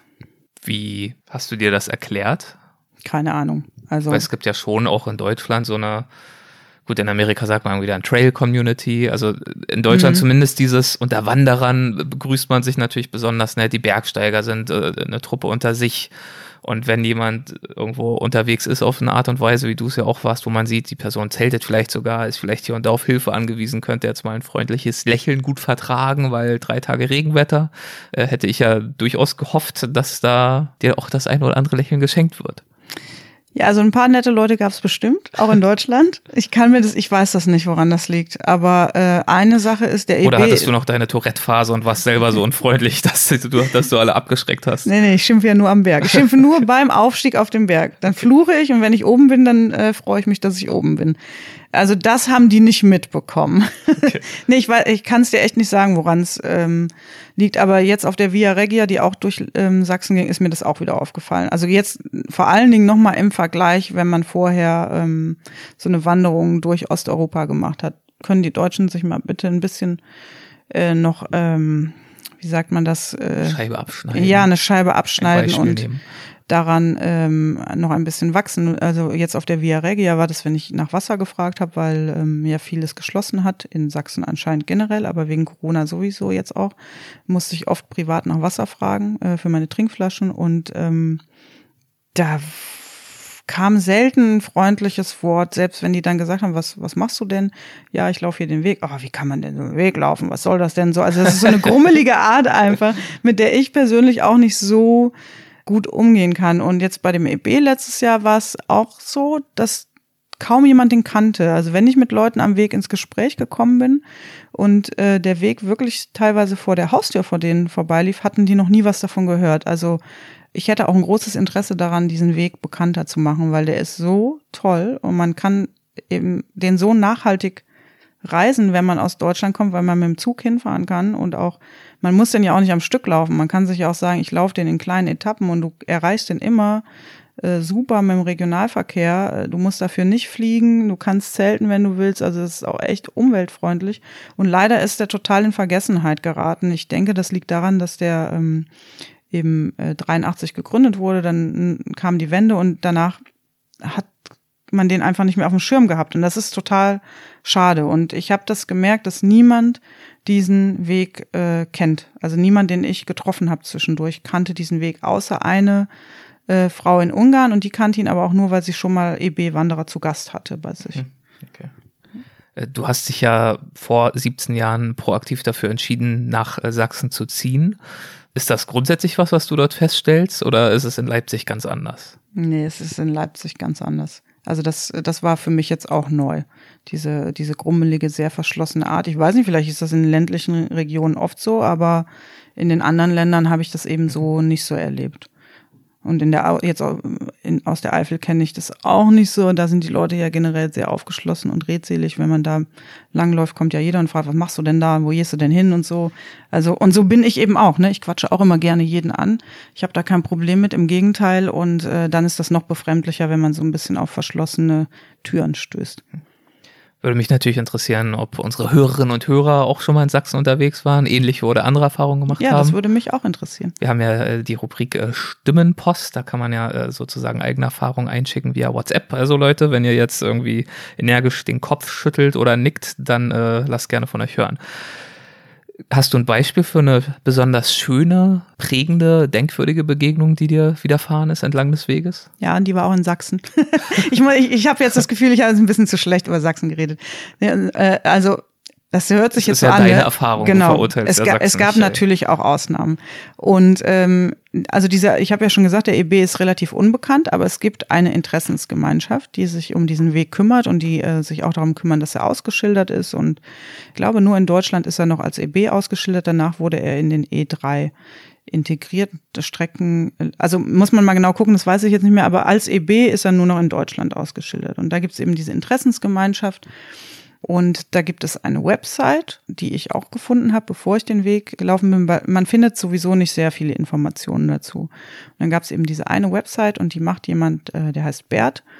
Und ähm, der Bert hat auch eine Tabelle auf seiner Seite, wie viele Leute den EB äh, laufen und wie viele jetzt irgendwie gestartet sind und wie viele ihn geschafft haben. Und dann ähm, habe ich mir irgendwann gedacht, hm, ja, der kann ja gar nicht wissen, dass ich da auch drauf bin. Wie kommt denn der da zu seiner Tabelle und zu seiner Statistik? Ähm, und ich habe mich nicht bei ihm gemeldet. Aber nach äh, ein paar Wochen, wo ich so gemerkt habe, okay, du läufst jetzt hier wochenlang und manchmal ist nicht langweilig, aber ein bisschen einsam, es wäre schön, jemanden zu haben zum Austausch, der das vielleicht das Gleiche macht, habe ich dem Bert eine E-Mail geschrieben, dass ich eben auf diesem Weg unterwegs bin und gerne wissen würde, ob es noch weitere EB-Wanderer in diesem Jahr gibt. Und das Witzige war, dass der Bert schon wusste, dass ich diesen Weg laufe, weil der nämlich äh, mal ein Buch von mir gewonnen hat bei einem Preisausschreiben. Und es hat ihm gut gefallen und seitdem hat er immer so ein bisschen verfolgt, was ich mache. Und ähm, ich mache auch noch eine monatliche Literaturshow in Leipzig. Und in dem Rahmen hatte ich das öffentlich gemacht, dass ich ähm, jetzt dann aufbreche und diesen Weg laufe. Und daher wusste der Bert das schon, hat dann zurückgeschrieben, ja, ja, ich weiß das ja schon, dass Sie den Weg laufen. Und ich habe auch schon mal versucht, sie zu erreichen per E-Mail, aber die ging dann irgendwie über meine alte Homepage, die hat mich auf jeden Fall nicht erreicht. Und ähm, weil du eben Trail Community gesagt hast, sowas gibt es leider am EB nicht, aber der Bert wurde dann so ein bisschen mein Trail Angel. Der war dann, stand dann immer zur Verfügung aus der Ferne äh, mit allen Fragen, wenn mal irgendwo die Wegführung unklar war oder es irgendwie so Sachen gab, wo, wo äh, ich hatte zum Beispiel auch Angst vor den Bären, äh, in der Slowakei und in Polen, wo es die noch gibt. Und, und der hatte dann immer Tipps, wie, was man am besten wie macht. Und der hat dann auch gesagt, du pass mal auf, der Weg, der führt zwar nicht direkt bei mir zu Hause vorbei, aber du kannst äh, da und da in die S-Bahn steigen und bis in einer halben Stunde bei mir, dann kannst du eine Nacht bei mir schlafen. Und das habe ich dann auch gemacht und das war super. Der hat dann das ganze Informationsmaterial, was es über den Weg gibt, schon vorher rausgesucht und äh, hat mir irgendwie tausend Sachen gezeigt und ganz viel über den Weg erzählt und war eben für mich den ganzen Weg bis zum Schluss auch immer wie so ein kleiner, ein Helfer aus der Ferne. Also ich habe ihn Schön. immer den Commander äh, getauft, weil er mich auch aus der Ferne so ein bisschen durchgelotst hat. Schön. Sehr beruhigend, ne? Ja, total. Du hast ja schon mehrfach erwähnt, dass du jetzt äh, weder riesige Erfahrungen hattest in Vergleichbarem noch äh, sehr umfangreiches Vorwissen und hast dich dann eben trotzdem relativ spontan entschlossen, als du dann diese Ausschilderung dort gesehen hattest im Elbsandsteingebirge, das machen zu wollen. Hast du dich denn dann irgendwie vorbereitet? Anders gefragt, was hast du getan? Rein körperlich zum Beispiel? Und auch um das Selbstvertrauen zu haben, irgendwie zu entscheiden, was du eigentlich mitnimmst. Du hast ja gesagt, du warst ultra leicht unterwegs. Auch das will ja wohl überlegt sein, was man dann alles dort durch die Gegend schleppt. Mhm. Also ähm, genau, als ich die Idee hatte und dann geäußert habe, habe ich ja schon gesagt, haben meine Freunde alle gesagt, um Gottes Willen, was für eine bescheuerte Idee. Ähm, also die fanden das nicht doof, aber die haben auch gedacht, ja, was hat sie sich jetzt wieder ausgedacht? Ne? Die kennen mich schon für meine komischen Ideen. Und dann ist es so, dass ähm, mir das körperlich, glaube ich, keiner zugetraut hat, weil ähm, ich durch eine Autoimmunkrankheit weder fit noch schlank bin. Ich mir selber habe mir das auch nicht so zugetraut, aber ich habe gedacht, egal, du schaust einfach mal, wie weit du kommst. Und dann gab es so die tausend guten Ratschläge aus der Umgebung. So, du musst jetzt trainieren, du musst irgendwie jetzt jeden Weg nur noch zu Fuß laufen, du musst jedes Wochenende wandern gehen, du musst ähm, ins Fitnessstudio gehen, du musst am besten einen Halbmarathon laufen. Und also es gab so tausend Tipps und ich habe exakt gar nichts gemacht, weil ich mir immer gesagt habe, das ist Gehen. Ich habe zwei gesunde Beine, ich kann gehen, ich habe einen Rücken, ich kann einen Rucksack tragen. Ich werde schon selber fit während der Zeit, äh, wenn ich los äh, starte. Und äh, dann gab es natürlich auch noch eine Million gut gemeinte Ratschläge von Leuten, die dann gesagt haben, ah ja, ich habe schon voll die Survival-Abenteuer äh, durchstanden und ich geb, sag dir jetzt mal, wie man das am besten macht. Also auf keinen Fall darfst du Trailrunner anziehen, weil ich habe mich schon für Trailrunner entschieden. Ich habe mich sehr viel informiert, zum Beispiel über Christine Türmer. Ähm, ich bin aber nicht so ultraleicht unterwegs gewesen wie Christine Türmer zum Beispiel. Das war mir zu krass. Ich habe so einen Mittelweg gesucht. Also mir war das heißt, du hast die Zahnbürste nicht abgesägt? nee, Griff? ich habe die Zahnbürste nicht abgesägt und mir war total wichtig. Also ich habe hab mir gedacht, wenn du fast fünf Monate im Zelt schläfst, dann soll es aber auch richtig gemütlich sein. Und ich habe ähm, mir ein kleines äh, Ultraleichtzelt gekauft, aber eben die Zwei-Personen-Variante. Ich hatte einen Daunenschlafsack dabei und eine aufblasbare Isomatte. Das waren schon alles Ultraleichtausrüstung, aber eben nicht so, so minimalistisch wie Christine Türmer damit losläuft. Und ich hatte bestimmt auch ein paar Sachen bei, wo sie die Hände über dem Kopf zusammenschlagen würde. Aber für mich war es okay. Ich hatte 10 Kilo Basisgewicht am Anfang, glaube ich. Und mit der Zeit ist auch noch ein bisschen was rausgeflogen. Ich habe aber zum Beispiel die Seiten aus den Büchern rausgerissen, oh. wenn ich die abgewandert hatte. Total. Das habe ich mir von Christine Türmer abgeschaut und das fand der Bert ganz schlimm, dass ich das gemacht habe. Und andere, du als Autorin, als Bücherliebhaberin. Ja, ich fand das nicht schlimm. Ich fand das sehr einleuchtend, dass man da auch ähm, einfach Gewicht sparen kann. Ich habe kaum was an Kosmetik mitgenommen. Genau, und diese Typen, die so tolle Tipps für mich hatten, die dann immer gesagt haben, boah, Trailrunner gehen gar nicht, du musst dick, richtig dicke Bergsteigerstiefel anziehen oder du musst unbedingt Feuchttücher mitnehmen, weil das ist das Schönste nach dem großen Geschäft, wo ich mir so dachte, ey, Feuchttücher ist das Letzte, was ich mitnehmen will. Oder du darfst bloß keinen Hirschteig mitnehmen, Hirschteig lockt brünftige Hirsche an, dann rennen die dir hinterher und du wirst nicht mehr los. Also das waren so die Tipps von denen. Und dann dachte ich mir nur so, nee, ich habe mich schon informiert, die richtigen Fernwanderer, die laufen alle mit äh, Trailrunnern und äh, Feuchttücher will ich nicht mitnehmen, schon aus Umweltschutzgründen nicht. Und Hirschsteig, ja, mein Gott, das probiere ich halt mal aus, ob das hilft für die Füße. Und man konnte die aber auch ähm, alle ganz leicht abschmettern, ähm, diese super Survival-Typen, wenn man einfach gesagt hat, ich nehme auch übrigens keinen Rasierer mit und rasiere mir die ganze Zeit die Beine nicht. Dann haben die sich alle vor Ekel geschüttelt und fanden das ganz schlimm. Und ja. haben dich dann verschont mit weiteren Ratschlägen. Haben mich verschont mit weiteren Ratschlägen, aber die gesamte Wanderung hindurch ist mir das auch passiert, dass irgendwelche, äh, eigentlich waren das nur Männer, würde ich sagen, die sich dann bemüßigt gefühlt haben, mir auch mittendrin noch unbedingt ganz tolle Tipps geben zu müssen oder mir sagen zu müssen, was ich gerade alles falsch mache. Und ich habe mir dann irgendwann gedacht, das ist für die vielleicht auch schwierig, wenn da so eine kleine runde Frau kommt und das Ding einfach macht und dann, keine Ahnung, dann müssen die erstmal irgendwie dir erklären, wie man es am besten macht. Also das hat bis zum Schluss nicht aufgehört, dass die mir immer noch erklären wollten, wie es irrwitzig. Ja, aber das war wirklich so. Bis zum Schluss haben die mir erzählt, du musst die Stöcke anders halten oder du musst deine Schuhe tauschen oder du musst, mh, hm, weiß ich nicht, einer meinte, du musst besser in die Knie gehen, um größere Schritte zu machen, dann bist du schneller. Und das waren immer so Sachen, wo ich gesagt habe, ey, ich bin jetzt 2500 Kilometer gelaufen, ich glaube, ich brauche deine Tipps jetzt nicht ja. mehr. Ja. Um es mal höflich zu formulieren. Ja. Du hattest vorhin erwähnt, dass du erstmal ganz entspannt losgegangen bist, ohne jetzt riesige Ziele zu haben, wie viel Kilometer du pro Tag schaffen musst, um irgendwie im Soll zu bleiben. Hat sich dann nach ein paar Wochen so eine Art äh, Wanderalltag herauskristallisiert, so typische Abläufe, die du jeden Tag wieder abgespult hast? Hm. Ich habe am Anfang gemerkt, dass ich total lange brauche, um morgens mein Zeug wieder zusammenzupacken. Also da braucht man schon einfach Routine und wenn man die hat, geht's fix. Dann habe ich auch gemerkt, dass es tatsächlich einen großen Unterschied macht, wie man den Rucksack packt. Ähm, das kann sich auf dem Rücken bis irgendwie, manchmal dachte ich, boah, mein Rucksack ist so schwer. Ich hätte doch das machen sollen wie Christine Türmer. Es ist alles irgendwie too much, was du mitschleppst. Und dann habe ich erst mit der Zeit gelernt, wie ich den Rucksack am besten packe. Das macht wirklich gefühlt einen Unterschied von bis zu drei Kilo, je nachdem, wie du die Sachen stapelst. Und ja, ich glaube, das braucht einfach eine Zeit, ehe man raus, so irgendwann baust du dein Zelt in fünf Minuten auf, ne? Aber dazu musst du es halt auch zehnmal gemacht haben. Und ähm, am Anfang habe ich auch, bin ich ja eben ganz entspannt gestartet und habe gedacht, du wirst mit der Zeit fitter und schneller. Äh, fitter bin ich auf jeden Fall geworden, aber ich habe irgendwie kilometermäßig gab es da nicht so eine Riesensteigerung. Und mich hat das nach ein paar Wochen auch nochmal total unter Druck gesetzt. Da habe ich nämlich über den Bert erfahren, dass noch zwei, zwei andere Wanderer, die äh, in dem Jahr auf dem EB unterwegs sind. Und der hat uns dann connected. Und das war eine ältere Dame und ein, ich habe sie, sie habe ich dann die rasende Rentnerin getauft, weil die ist dann wirklich über 30 Kilometer gerannt jeden Tag. Und das ist was, was habe ich in der ganzen Zeit nur zweimal geschafft. Also ich hab, bin nur zweimal mehr als 30 Kilometer gelaufen. Sonst war mein Schnitt immer so zwischen 25 und 27 Kilometer und das wurde auch nicht mehr gegen Ende. Also es blieb dabei, äh, wo ich auch jetzt denke, ist total wurscht. Aber äh, in der Zeit, wo die rasende Rentnerin auftauchte, hat mich das wahnsinnig unter Druck gesetzt, weil ich mich dann wie so ein Loser gefühlt habe. Dass die viel älter ist als ich und viel schneller rennt. Ähm, und dann gab es noch den anderen, der gestartet ist, den, den habe ich den Ultraleicht-Typ ähm, getauft, weil der war super, super ultraleicht unterwegs. Der hatte, glaube ich, nur fünf Kilo Basisgewicht.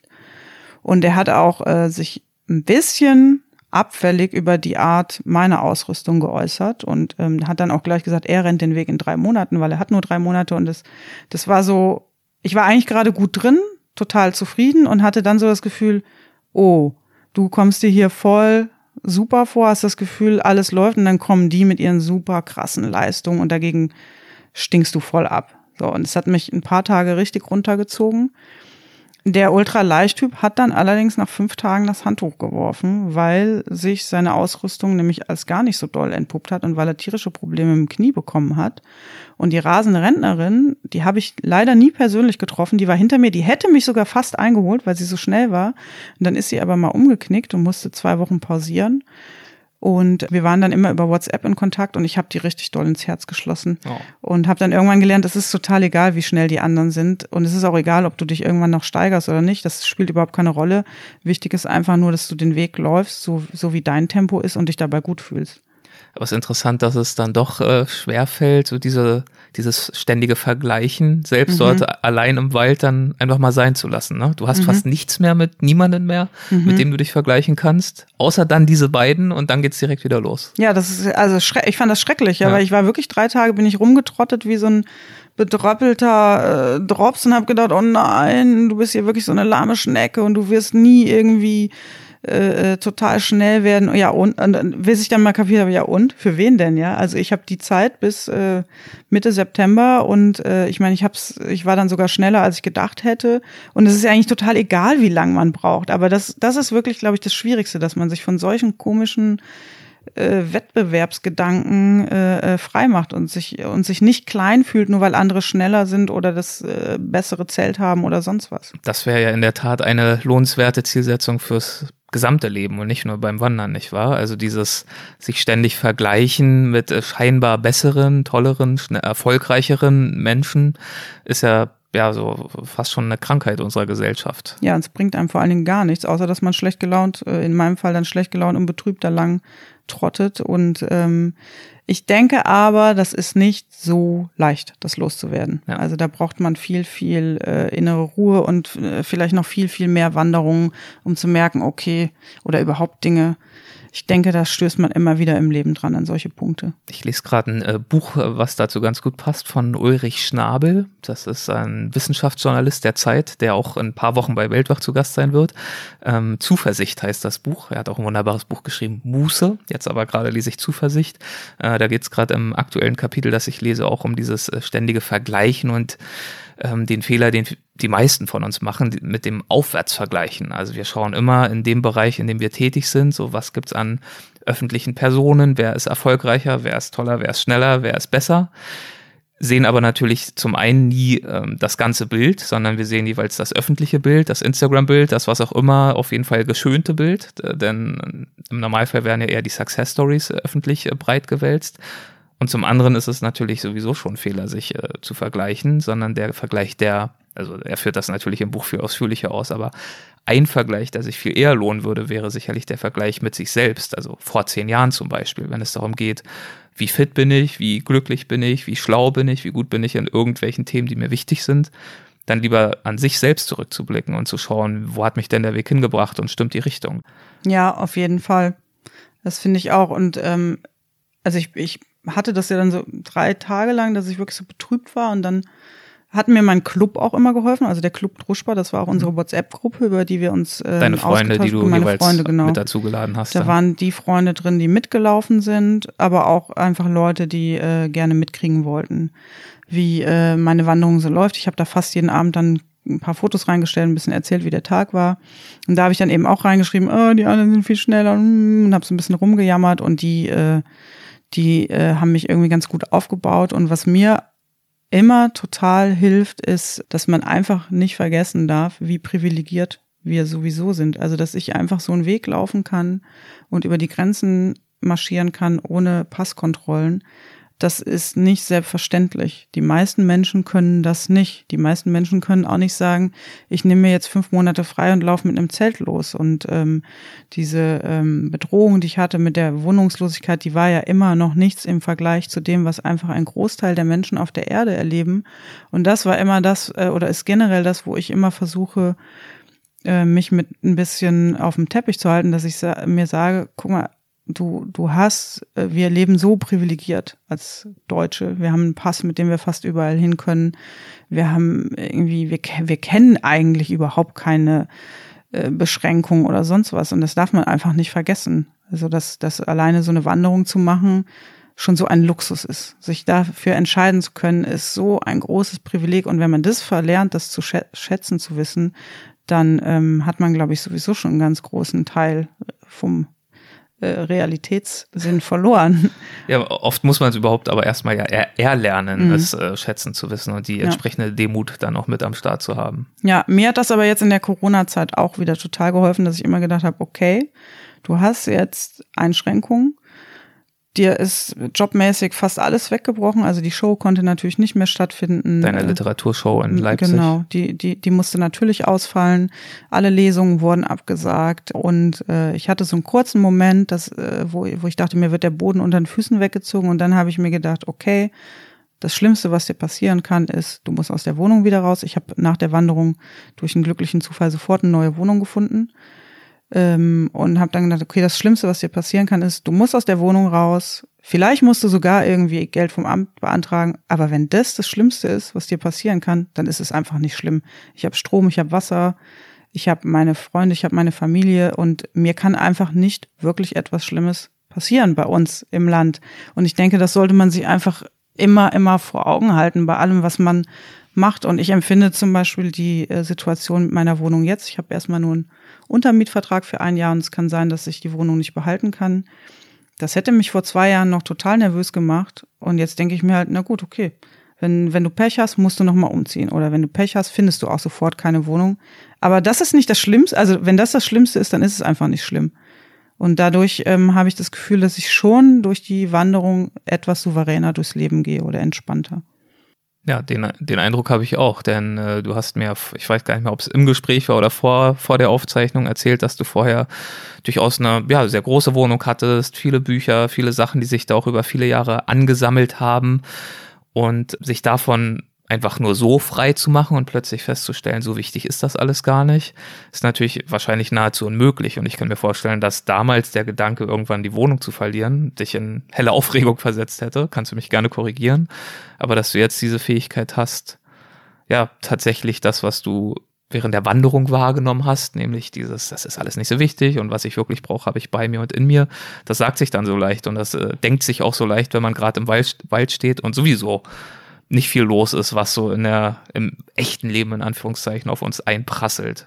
Aber dieses Bewusstsein dann mit zurücknehmen zu können nach Leipzig, das, ja, ist ein Erfolg, würde ich sagen. Ja, voll. Also das, das ist tatsächlich so, wie du sagst. Ne? Ich hatte diese Wohnung, die war riesengroß, weil ich einfach zu einer Zeit nach Leipzig gezogen bin, wo man dann noch äh, unglaublich tolle Wohnungen für sehr wenig Geld bekommen hat. Damals war das so, dass man sogar drei Monate mietfrei bekommen hat, wenn man überhaupt eine Wohnung äh, genommen hat, weil es, die Stadt hat sich sehr verändert in den letzten 10, 15 Jahren, aber da war das eben noch so. Und ich hatte eine riesen Altbauwohnung mit Stuck und Parkett und äh, also sechs Zimmern, 150 Quadratmeter für mich und meine zwei Söhne. Und ähm, ich hatte immer das Gefühl, ich muss diese Wohnung halten. Diese Wohnung ist so toll und jetzt ist Leipzig so teuer und du wirst nie wieder eine so schöne und so große Wohnung finden. Und dann sind ja meine Kinder langsam ausgezogen, dann ist noch die Beziehung zerbrochen und dann habe ich so gemerkt, okay, du hast jetzt diese Riesenbude und ich wollte die aber unbedingt behalten. Also ich hing an dieser Wohnung auch, weil ich meine Kinder darin großgezogen habe. Und dann ähm, habe ich aber äh, gedacht, okay, dann suchst du dir Mitbewohner. Das habe ich auch gemacht, kurz vor der Wanderung noch. Und irgendwie habe ich aber dann gemerkt, das bringt's alles nicht. Auf Teufel komm raus, daran festzuhalten, an dieser Wohnung. Und dann habe ich die ja ganz kurzfristig noch äh, gekündigt und aufgelöst und ähm, wirklich meinen Besitz, oh Gott, was sich da ansammelt, wenn du mit Kindern 15 Jahre in einer riesen Bude wohnst, äh, wo du auch wirklich so viele Zimmer hast, ja, dann, dann sammelt man auch viel Kram an. Und ich habe dann ähm, meinen Besitz, glaube ich, auf. Also ich muss, ich konnte so viel behalten, wie bei meinem Nachbarn ins ehemalige Kinderzimmer gepasst hat, weil der hat gesagt, du pass auf, wenn du wandern bist, kannst du das alles hier unterstellen, was ins Kinderzimmer passt. Und ich kümmere mich auch um deine Post, wenn du weg bist. Also es war erstmal ein Riesenglück für mich. Und ja, ich musste dann alles runterschrauben, bis auf das, was in ein Zimmer passt. Und ehrlich gesagt, als ich wiederkam, fand ich, war das immer noch total viel Zeug. Und ich habe mich dann nochmal von Zeug getrennt und jetzt habe ich wieder eine schöne Wohnung, eine kleine Wohnung. Ich fühle mich total wohl drin, aber ich habe eben den befristeten Mietvertrag und äh, finde das nicht mehr beängstigend. Ich würde sie gern behalten, aber wenn es nicht klappt, ist es auch okay. Und ich fände noch nicht mal die Vorstellung schlimm, wieder nur mit dem Zelt unterwegs zu sein. Ich finde das sogar eine sehr schöne, tolle Vorstellung. Wäre das sozusagen eine tatsächliche realistische Notidee? Wenn du aus der Wohnung rausfliegst oder wenn Corona sich noch irgendwie fortsetzt und das mit dem Geld alles nicht so richtig passt, zu sagen, ich setze mir den Rucksack auf und wandere jetzt noch mal fünf Monate? Ja, das könnte ich machen. ähm, aber also es ist so, ich habe zum Glück sehr viele gute Freunde. Ich könnte mir auch vorstellen, einfach bei Freunden so provisorisch auf dem Sofa unterzuschlupfen. Das finde ich jetzt auch nicht so äh, mehr so eine bedrohliche Situation. Vorher hätte ich das irgendwie komisch gefunden, nicht meinen eigenen Rückzugsraum zu haben jetzt bin ich, also ich würde ungern für immer wohnungslos sein, weil ich das doch schon ganz gut finde, so, ein, so einen kleinen Ort wie eine Base zu haben. Aber ich fühle mich da flexibler als vorher. Und ähm, ich hatte eigentlich schon den nächsten Plan, äh, einer, einer großen Tour. Ich wär, wollte mit dem Fahrrad einmal um die ganze Ostsee fahren, wieder mit meinen Freunden, die dann zwischendurch vorbeigekommen wären. Das hat jetzt natürlich nicht geklappt wegen Corona. Vielleicht mache ich das nächstes Jahr, wenn es wieder geht. Aber ich merke einfach, dass ich gar nicht mehr unbedingt so einen festen Plan brauche, um mich festzuhalten. Also das ist irgendwie, ich lebe im Moment so von Woche zu Woche. Ich schaue mir, was hast du nächste Woche vor? Okay, das und das. Und weiter denke ich gerade nicht. Und das ist schon neu für mich auf jeden Fall. Wie war es denn für dich nach diesen 2700 Kilometern dann in Ungarn das Ziel zu erreichen? Und zu wissen, nicht nur, jetzt schaffe ich es wahrscheinlich, sondern zu wissen, ja, ich habe es tatsächlich auch geschafft. Mhm. Also die letzten äh, drei Tage hatte ich wieder Besuch. Ähm, und zwar von der Frau, die mir meinen Kaffee abgekauft hat. Das ist nämlich auch eine Freundin von mir.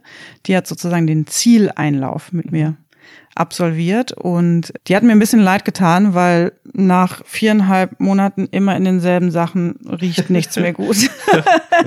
und ich habe sie schon, ich habe sie abgeholt am Donauknie und habe dann schon gesagt, ähm, sie ist mit dem Zug gekommen und ich habe sie am Bahnhof abgeholt und habe dann schon gesagt, du, das tut mir so leid, aber ey, alles stinkt mittlerweile einfach. Und da hat sie noch gesagt, nö, nö, das macht mir gar nichts. Und nach einem Tag hat sie dann schon so gesagt, okay, naja, ist schon dann doch ein bisschen unangenehm.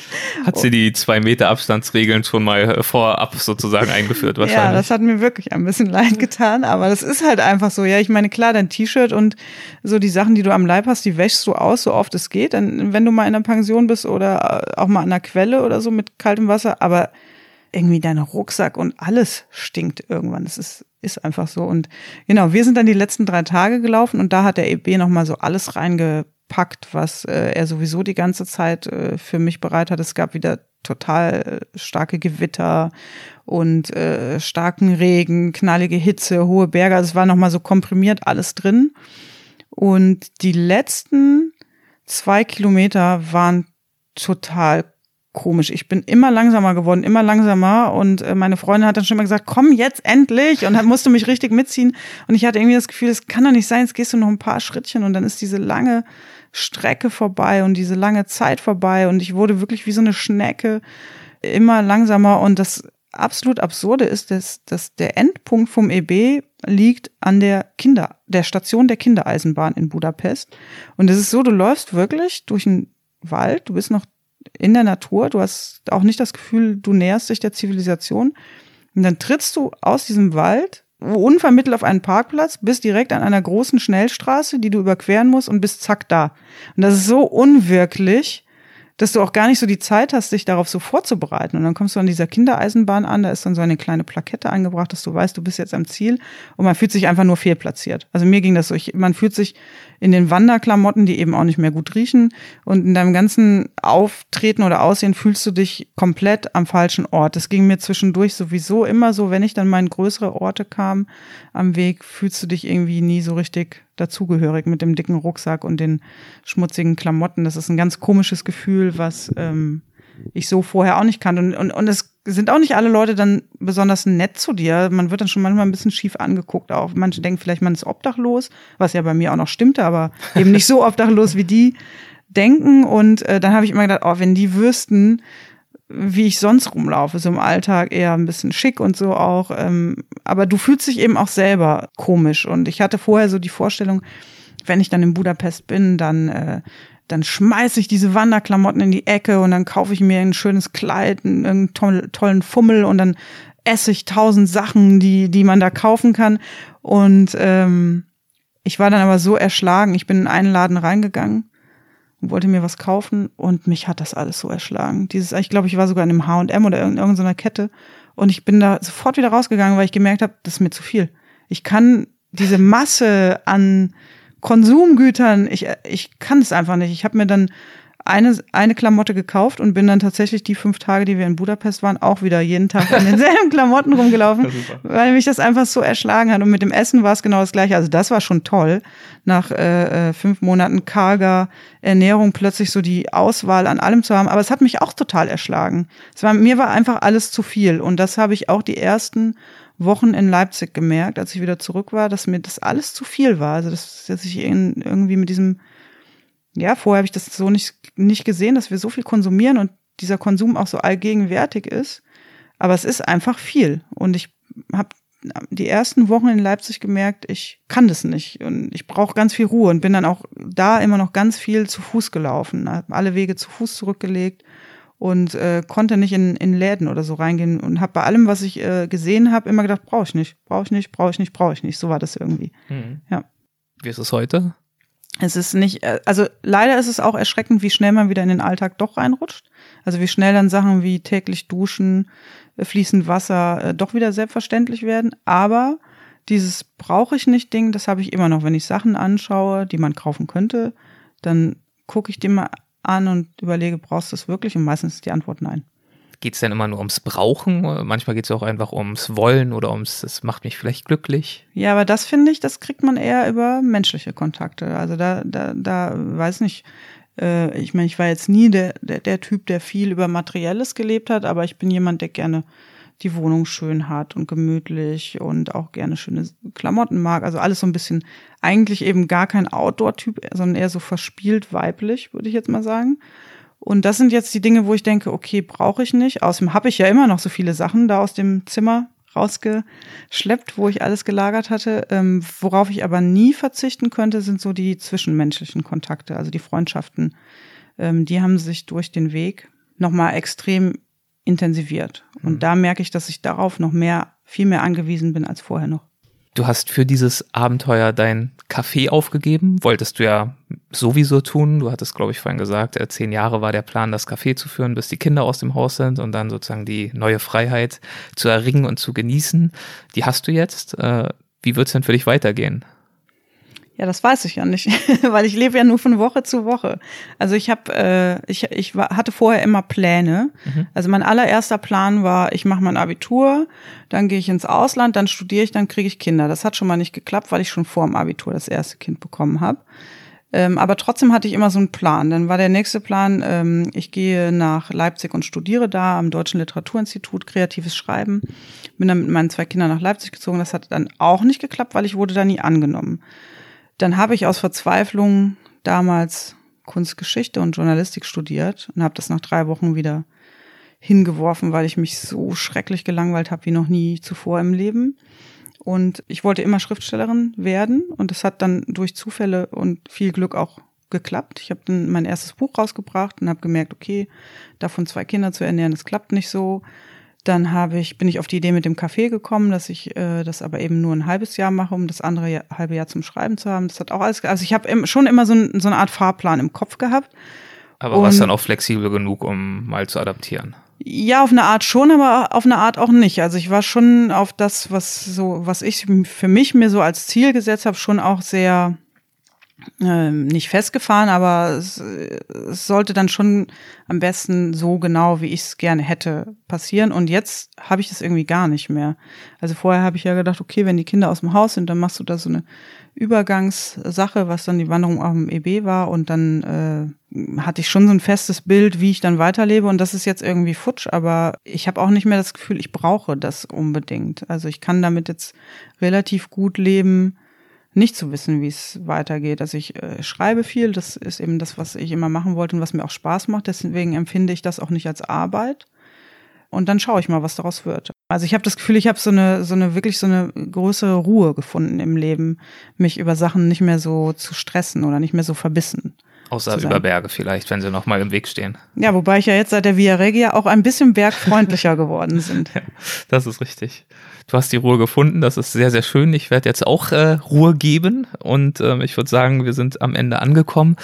Wenn es nochmal weitergehen sollte bei dir, zum Beispiel die Umradelung der Ostsee oder auch das mhm. EB-Buch, ähm, wo können wir uns denn da am besten auf dem Laufenden halten über dich? Ähm, ich habe eine Instagram-Seite, einmal über mich als Autorin. Da gibt es noch eine Show-Seite. Die Show heißt die schlecht gemalte Deutschlandfahne. Da findet man das. Ansonsten habe ich auch eine Webseite und eine Facebook-Seite. Also ich glaube, wenn man meinen Namen eingibt, findet man diese Sachen Wunderbar. auf jeden Fall. Werde ich natürlich auch verlinken im äh, Beitrag in den Show Notes. Das wird also kein Problem sein. Ja, Rebecca, ich äh, danke dir herzlich für die Zeit, für das Gespräch. Vielen, vielen Dank dafür. Ich danke dir. Es hat Spaß gemacht. Mir auch. Danke. Vielen Dank, Rebecca. Vielen Dank für das schöne Gespräch. Und äh, wie in der Anmoderation schon gesagt, denkt daran, im Juni 2021 erscheint ihr Buch zur besprochenen Wanderung. Ich habe schon reinlesen dürfen. Es wird wirklich schön. Merkt euch das gerne vor. Und jetzt seid ihr am Zug. Stimmenpost. Botschaften aus der Community. Los geht's mit einer Nachricht von Tina zu unserem beliebten, wiederkehrenden Thema der größeren und äh, zumeist kleineren, Gott sei Dank, Reisepannen, Niederlagen, Rückschläge, alles was in diese Richtung geht. In diesem Fall geht es um Panama und um ein Motorrad und um Bürokratie. Bitteschön. Hallo Erik, hier spricht Tina. Ich möchte mich für die letzte Podcast-Folge bedanken und dafür, dass ihr meine beiden liebsten Reisepodcasts an einen Tisch gesetzt habt. Es hat wahnsinnig viel Spaß gemacht, euch dreien zuzuhören.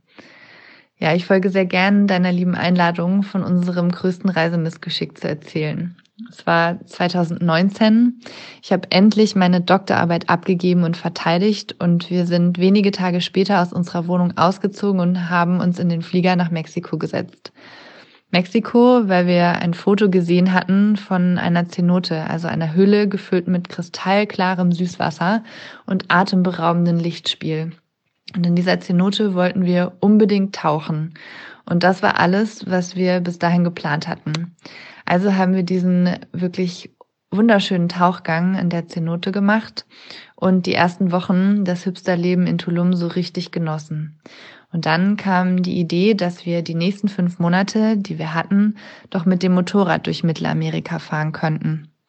Die Inspiration hatten wir von einer Vietnamreise, wo wir dasselbe gemacht haben. Ein Motorrad gekauft, damit durch Vietnam gereist und dann ganz einfach innerhalb kürzester Zeit wieder verkauft haben.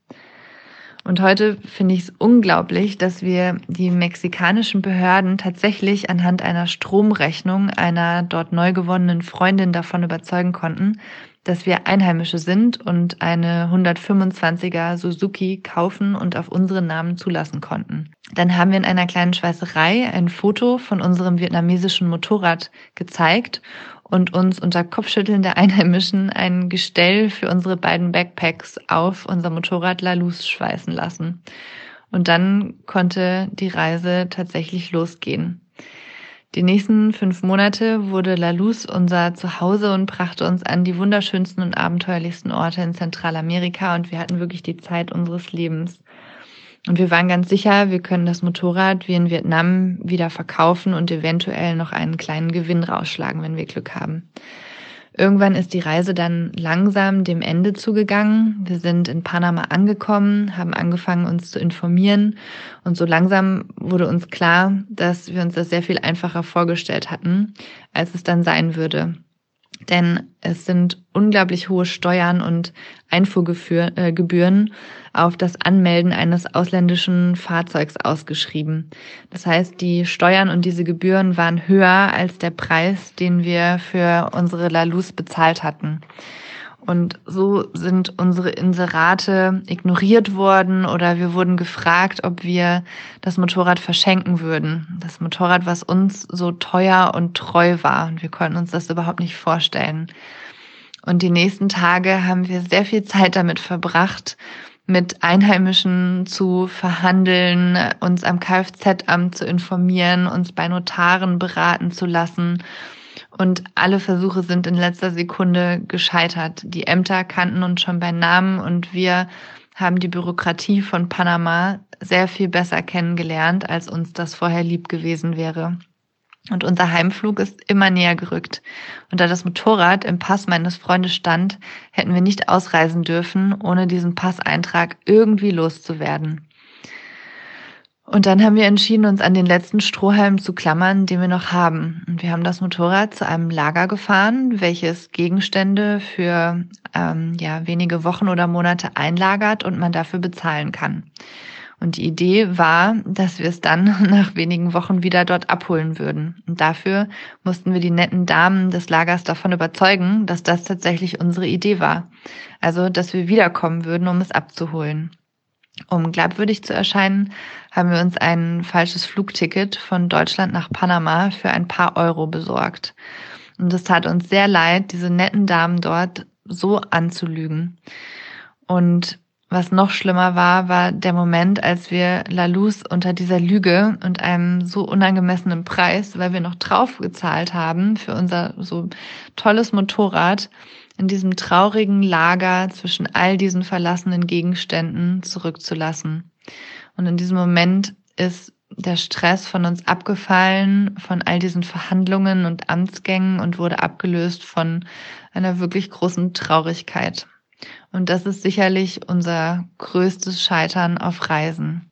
Jetzt ist genau ein Jahr später und wir sind beide wahnsinnig dankbar, dass wir damals so naiv waren, uns auf dieses Abenteuer einzulassen. Wenn wir gewusst hätten, wie das ausgeht in Panama, hätten wir wahrscheinlich diese Entscheidung nie getroffen, uns ein Motorrad zu kaufen. Und dann hätten wir es auch nicht geschafft, fünf Monate mit unserem eigenen Motorrad und ohne Führerschein durch ganz Mittelamerika zu fahren. Deshalb gehört dieses Scheitern zu den besten Entscheidungen unseres Lebens. Und einige Wochen nach meiner Rückkehr habe ich in Marc Aurels Selbstbetrachtungen gelesen, Liebe, was dir widerfährt, denn was könnte dir angemessener sein? Und jetzt, wenn wir an unsere Lalus zurückdenken, dann haben wir so die leise Vorstellung, dass dieses Motorrad es irgendwie geschafft hat, aus diesem Lager zu entkommen und vielleicht weiterhin durch Mittelamerika reist. Ja, was könnte dir angemessener sein als das, was dir selbst widerfährt? Weise und wahre Worte. Danke, Tina. Vielen Dank für den Beitrag. Zusätzlich möchte ich noch eine kurze Nachricht vorlesen von Timo. Die hatte mir vor einiger Zeit via Instagram geschickt und die geht wie folgt. Lieber Erik, seit einiger Zeit verfolge ich jetzt deinen Podcast, weil er ziemlich gut in meine aktuelle Änderung meines Lebensstils passt. Ich versuche schon seit längerem bewusster, nachhaltiger und aufmerksamer zu leben, was in unserer allgegenwärtigen Konsumgesellschaft zuweilen sehr schwer sein kann. Aber gerade mit der Geburt meines kleinen Sohnes und der sich ankündigenden Geburt unseres zweiten Sohnes hat sich mein Blickwinkel auf die zahlreichen Probleme dieser Welt nochmal geschärft, was mir des Öfteren auch immens große Sorgen bereitet. Gerade deine spannenden Gesprächspartner vermitteln immer wieder die Einstellung zum Leben, die ich erstrebenswert finde. Mach was aus deinem Leben und versuche das anderer positiv zu beeinflussen, während du gleichzeitig bewusster mit unserer Natur und den Ressourcen unserer Umwelt umgehst und bleibe vor allem immer dir selbst treu und genieße jede einzelne Sekunde. Das inspiriert mich ungemein. Und damit endet Timos Nachricht und ich wollte sie deshalb euch nicht vorenthalten, weil sie stellvertretend steht für viele wirklich sehr, sehr schöne Nachrichten, die ich von euch bekomme und von denen ich eigentlich glaube, dass sie bei vielen unserer Hörerinnen und Hörer genau ins Schwarze treffen. Und oftmals ist es regelrecht schade, dass ihr diese Gedanken nicht auch hört. Ähm, zum Teil gibt es dafür ja die Stimmpost, aber hier einfach stellvertretend als Kompliment natürlich in allererster Linie auch an meine Gesprächspartner dafür, was sich idealerweise im Erfolgsfall aus unserer Show ziehen lässt. Lasst sehr, sehr gern auch ihr von euch hören.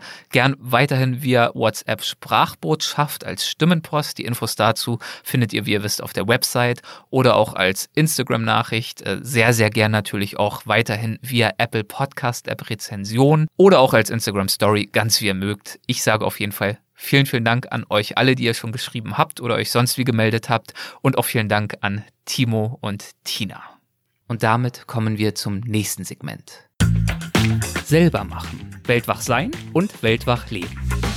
Das ist unser gelegentlich wiederkehrendes Service-Segment, das ergänzend zu den Interviews mit ihren weitreichenden Geschichten für euch zu unterschiedlichsten Themen konkrete Tipps und Tricks bietet. In diesem Fall geht es um eine der häufig unterschätzten Gefahren, die lauern, wenn wir, wie Rebecca Salentin, auf Wanderschaft gehen. Und zwar unabhängig davon, ob wir über Wochen und Monate hinweg einem Fernwanderweg folgen oder vielleicht einfach nur für einen Spaziergang über eine Wiese stromern. Es geht um Zecken und darum, welche Gefahren von ihnen ausgehen und wie wir uns vor ihnen schützen können. Das äh, Ziel ist dabei natürlich nicht, äh, Panik vorm Draußensein zu verbreiten. Äh, es versteht sich hoffentlich von selbst, dass ich ein großer Befürworter bin von jedweden kleinen und großen Abenteuern in der Natur. Aber es ist mir schon auch ein Anliegen darauf hinzuweisen, dass wir Zecken ernst nehmen sollten. Und ja, ich weiß, das Thema ist nicht sonderlich sexy, aber es ist wichtig. Ich hatte selbst schon etliche Zeckenstiche und es gibt in meinem ganz unmittelbaren Bekanntenkreis mehrere Personen, die schwere Folgeschäden von einem solchen Zeckenstich davongetragen getragen haben, die deshalb nicht mehr arbeitsfähig sind und äh, unter ständigen Schmerzen und anderen Beeinträchtigungen leiden.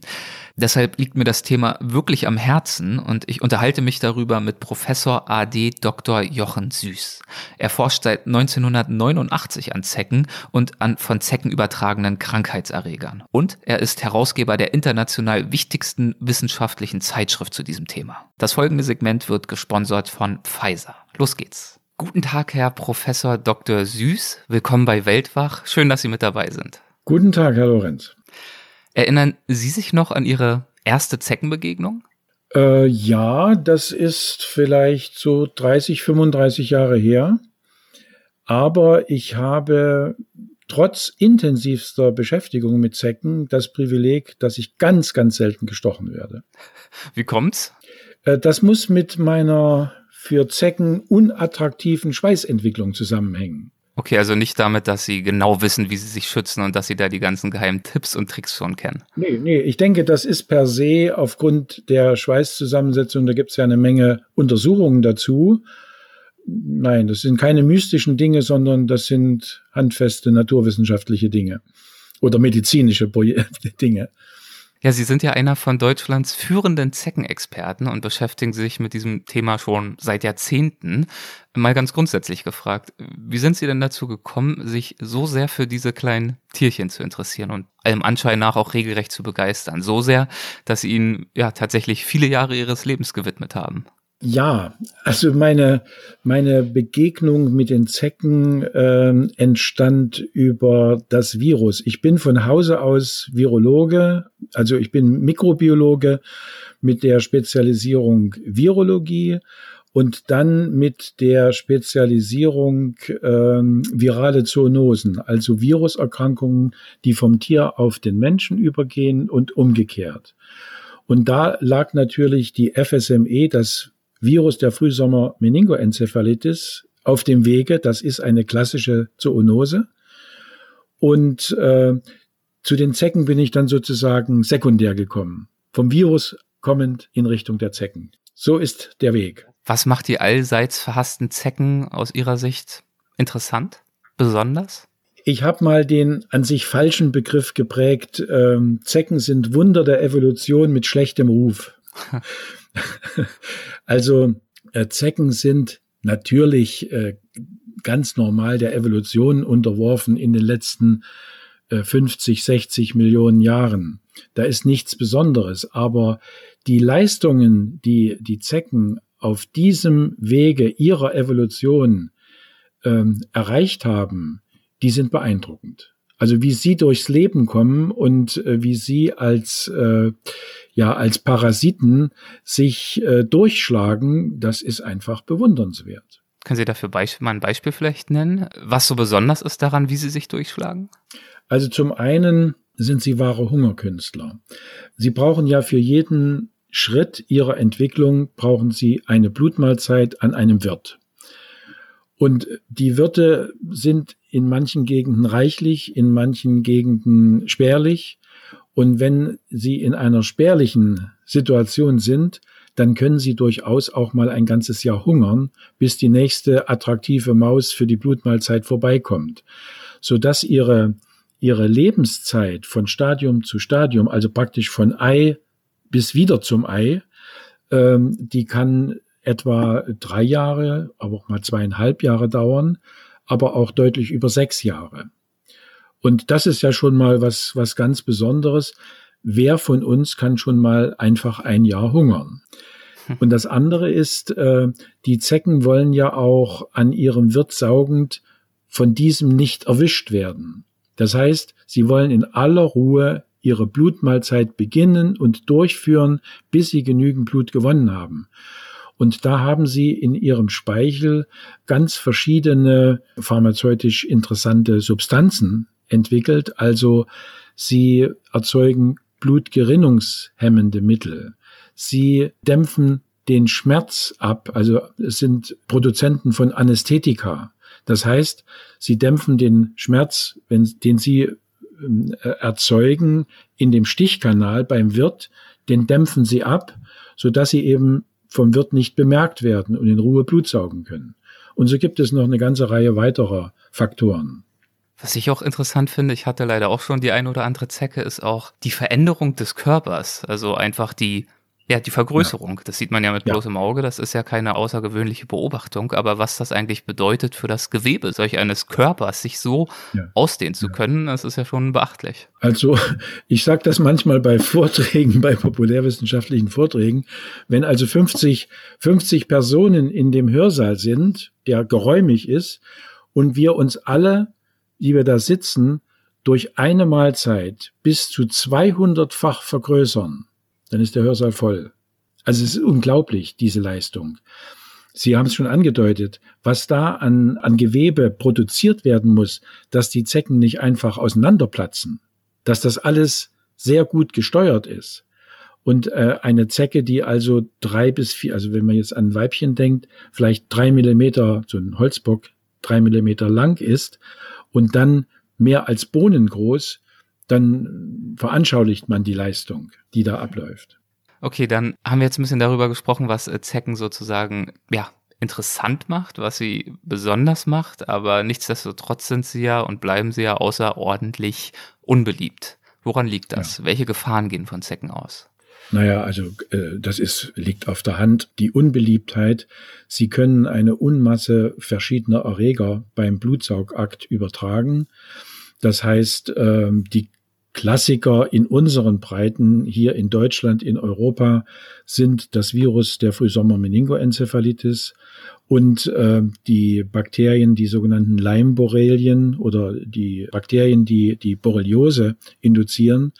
Und das sind beides außerordentlich unangenehme Erkrankungen, vor denen man sich schützen bzw. nicht schützen kann. Das kann man ja äh, diskutieren, die Unterschiede zwischen Virus und Bakterium, äh, was übertragen wird.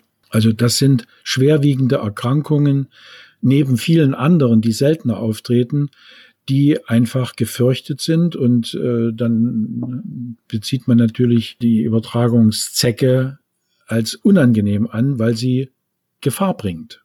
Dann äh, sprechen wir über diese Erkrankung einmal etwas genauer. Steigen wir vielleicht mit der Borreliose ein, eine Krankheit, die durch Borreliose-Bakterien oder auch Borrelien verursacht wird. Wie können diese übertragen werden? Ja, die Borrelien, das sind erstmal schlangenförmige Bakterien, die, die auch beweglich sind. Und äh, die sitzen im Gegensatz zum äh, Virus, über das wir vielleicht noch sprechen, im Darmepithel der Zecke.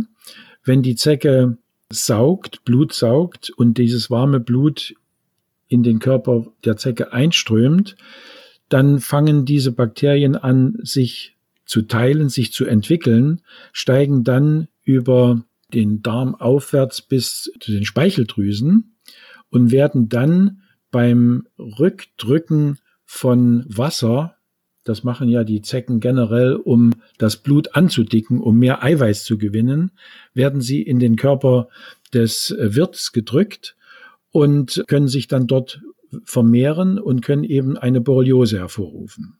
Und diese, diese Borreliose ist eine unangenehme Erkrankung, äh, die beginnt in der Regel mit äh, der sogenannten Wanderröte. Sagen wir mal, äh, hängt von den unterschiedlichen Gegenden ab, wo die, wo diese Bakterien auftreten.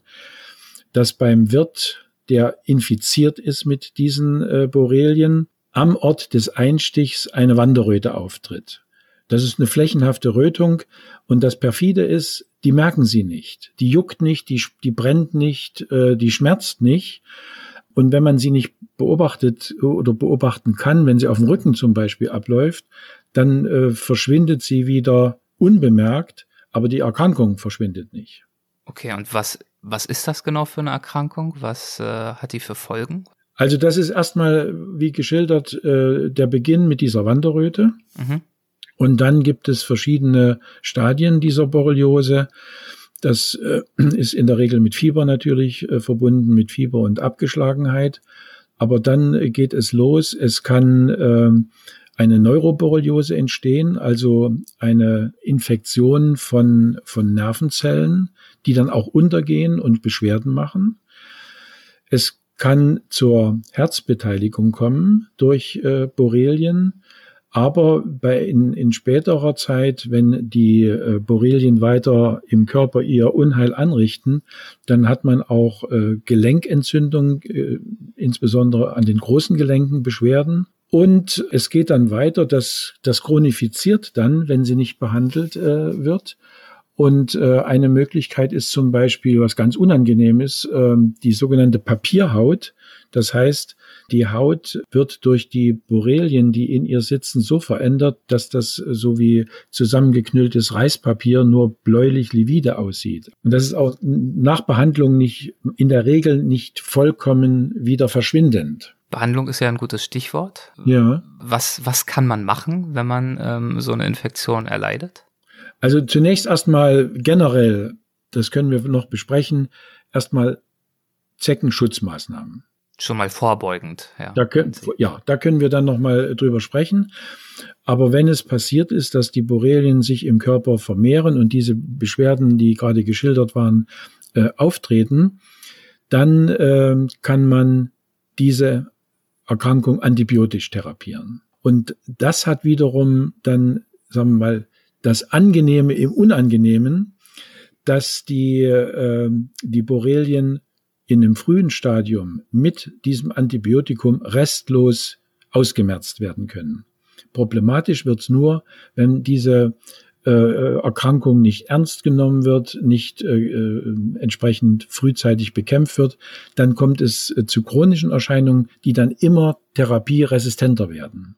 Aber Sie können eine frühe Borreliose restlos ausheilen und das Positive ist noch im Gegensatz zu vielen anderen bakteriellen äh, Erkrankungen, dass die Borrelien in der Regel ihre antibiotische Empfindlichkeit nicht verlieren. Mhm. Also es werden keine Resistenzen ausgebildet. Okay, und wie steht es um die Frühsommer-Meningoenzephalitis-Viren? Wie zeigen sich da die Symptome und äh, wie sehen die, die Folgen aus, die Spätfolgen gegebenenfalls? Ja, ja. Das Angenehme bei der unangenehmen Borreliose ist, man kann etwas tun. Es gibt keine Impfung, aber es gibt eine effektive Antibiotikatherapie. Bei der äh, Frühsommer-Meningoenzephalitis ist es genau umgekehrt.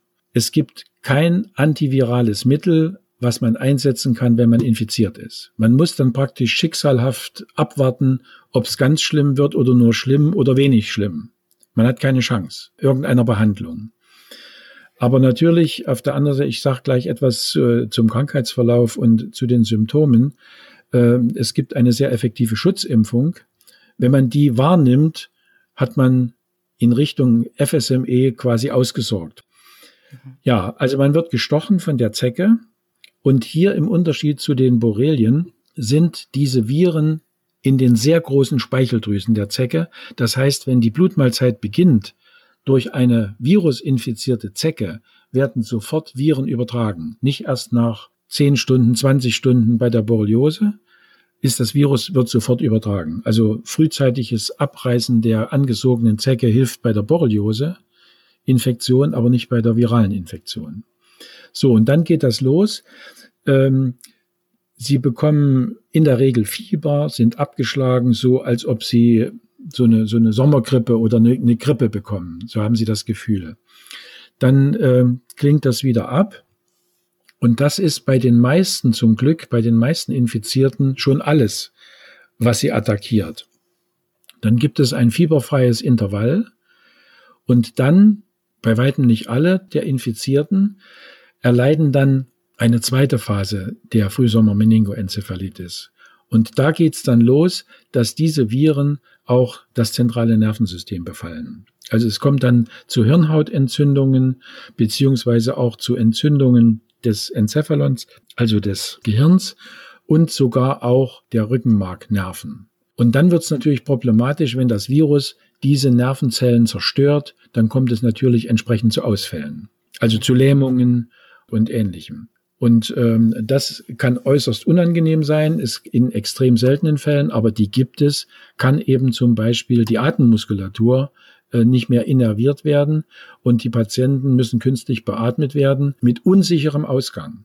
Also das sind nicht viele Patienten, aber die sind extrem hart getroffen. Ja, was es äh, bedeutet, künstlich beatmet zu werden, das wurde ja jetzt auch im Rahmen der Corona-Krise Covid-19 ja. vermehrt ja. berichtet. Ja. Und ähm, es klingt so harmlos, ne? Eine Beatmungsmaschine wird man irgendwie angeschlossen, dann muss man nicht selber atmen, aber das ist ein tiefgreifender Eingriff, der ähm, ja, unvorhersehbare kurzfristige und langfristige Folgen haben kann. Ja, ja. Und außerdem sind auch Studien gemacht worden, die, die gezeigt haben, dass auch wenn man eine schwere FSME überstanden hat, dass bleibende Schäden bleiben können. Okay, dann habe ich jetzt schon mal verstanden, worin sozusagen die beiden wesentlichen und häufigsten konkreten Gefahren bestehen, die von Zecken ausgehen. Äh, wann und wo drohen denn diese Gefahren? Also so das, was mir als Kind immer gesagt wurde, war eigentlich, ja, Zeckenzeit ist im Sommer und äh, die Gefahr droht eigentlich vor allem, wenn man irgendwie nach Süddeutschland reist oder irgendwie nach Österreich oder so. Also zunächst mal müssen wir sagen, wenn wir jetzt von Zecken sprechen, es gibt über 900 verschiedene Zeckenarten auf der Welt. Wenn wir uns jetzt so unterhalten, meinen wir natürlich immer Ixodes ricinus, den gemeinen Holzbock. Das ist die Zecke, die in unseren Breiten am meisten Erreger überträgt und äh, mhm. deswegen am wichtigsten ist. Wir, wir bleiben mal bei im Moment noch bei, bei diesem Holzbock, bei diesem äh, Ixodes ricinus. Ja, wo? Wo und wann? Wo und wann? Also fangen wir mit wann an.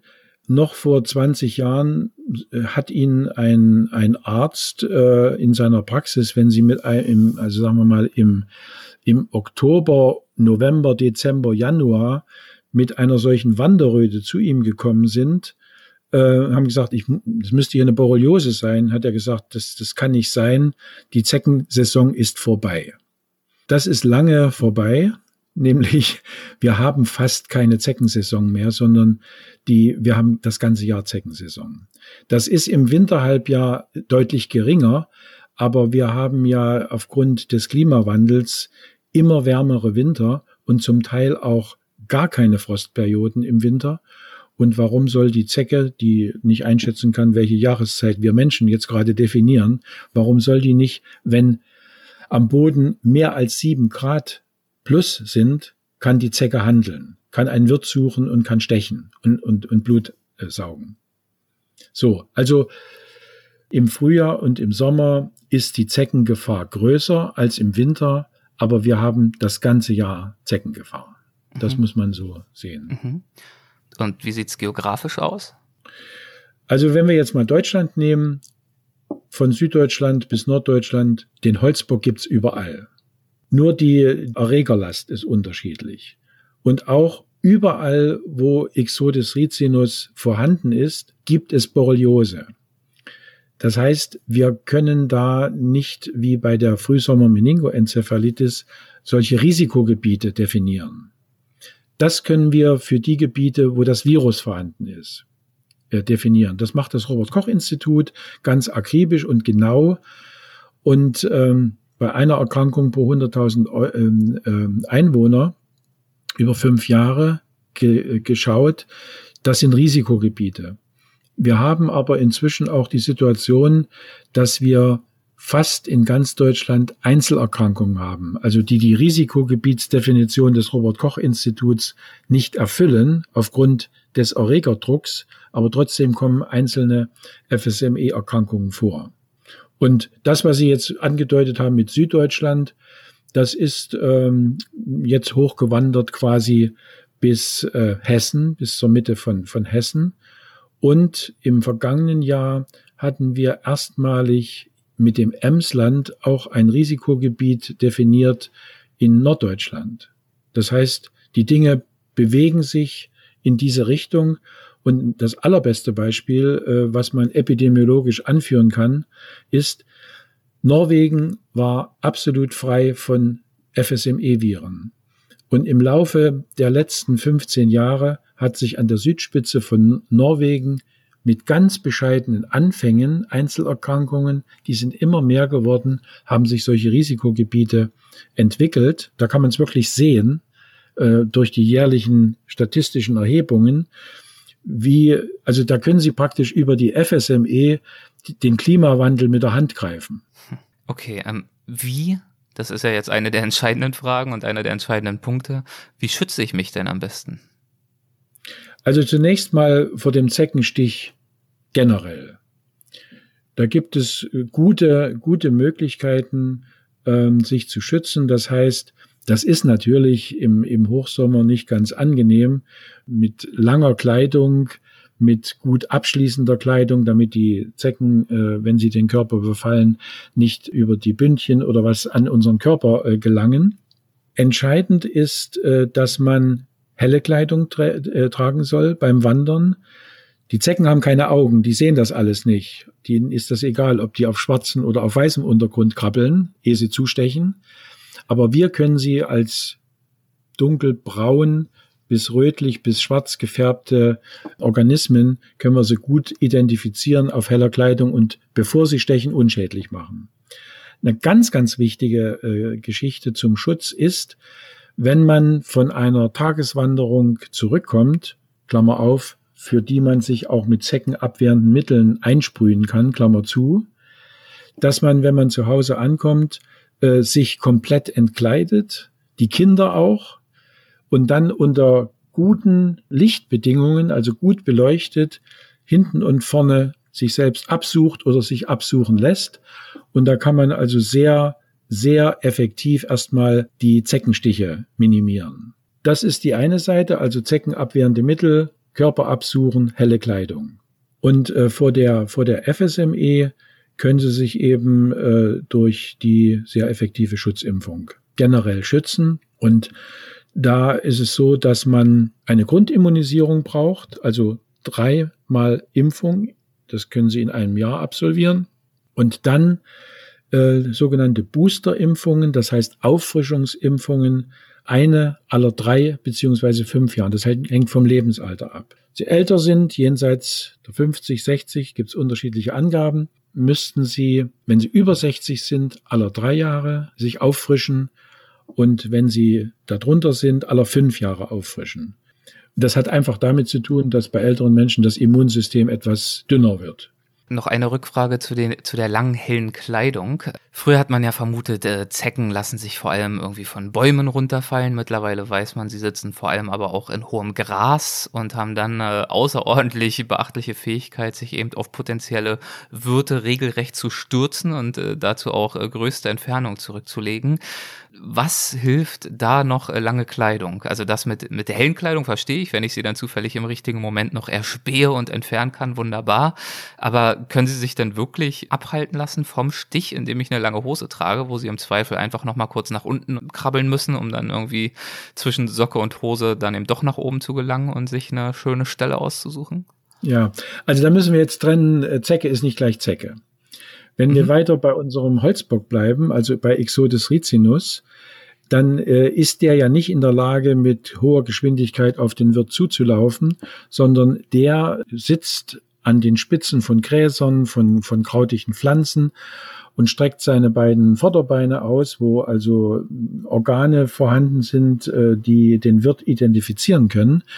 Und der Holzbock wird im Vorbeigehen abgestreift und dann ist diese Kleidung, wie jetzt geschildert, wichtig. Mhm. Das, was Sie angedeutet haben, das ist die neue Zeckenart, diese afrikanische Zecke, die in Nordafrika vorkommt und auch äh, in ganz Anatolien, diese sogenannte Hyalomma-Zecke. Und äh, die hat ganz andere Eigenschaften als der Holzbock. Also erstens, der größte Feind unseres Holzbocks ist die Trockenheit. Also der braucht eine hohe Luftfeuchtigkeit, um aktiv zu sein. Der Hyalomma-Zecke, naturgemäß aus Afrika kommend oder aus Anatolien, die äh, verträgt Trockenheit deutlich besser und die ist in der Lage, mit relativ hoher Geschwindigkeit auf den mhm. Wirt zuzulaufen.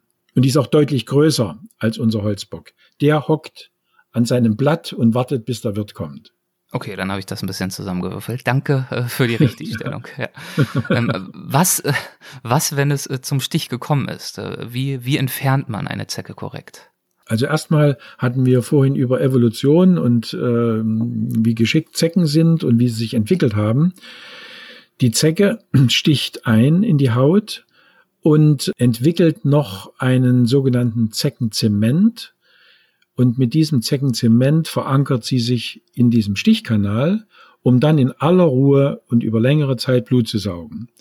Und wenn dieses Blutsaugen so langsam dem Ende entgegengeht, dass sie genügend hat, werden Enzyme gebildet, die diesen Zeckenzement wieder auflösen und deswegen können Sie eine dick angesogene Zecke in der Regel relativ leicht abnehmen von der Katze, vom Hund oder von sich.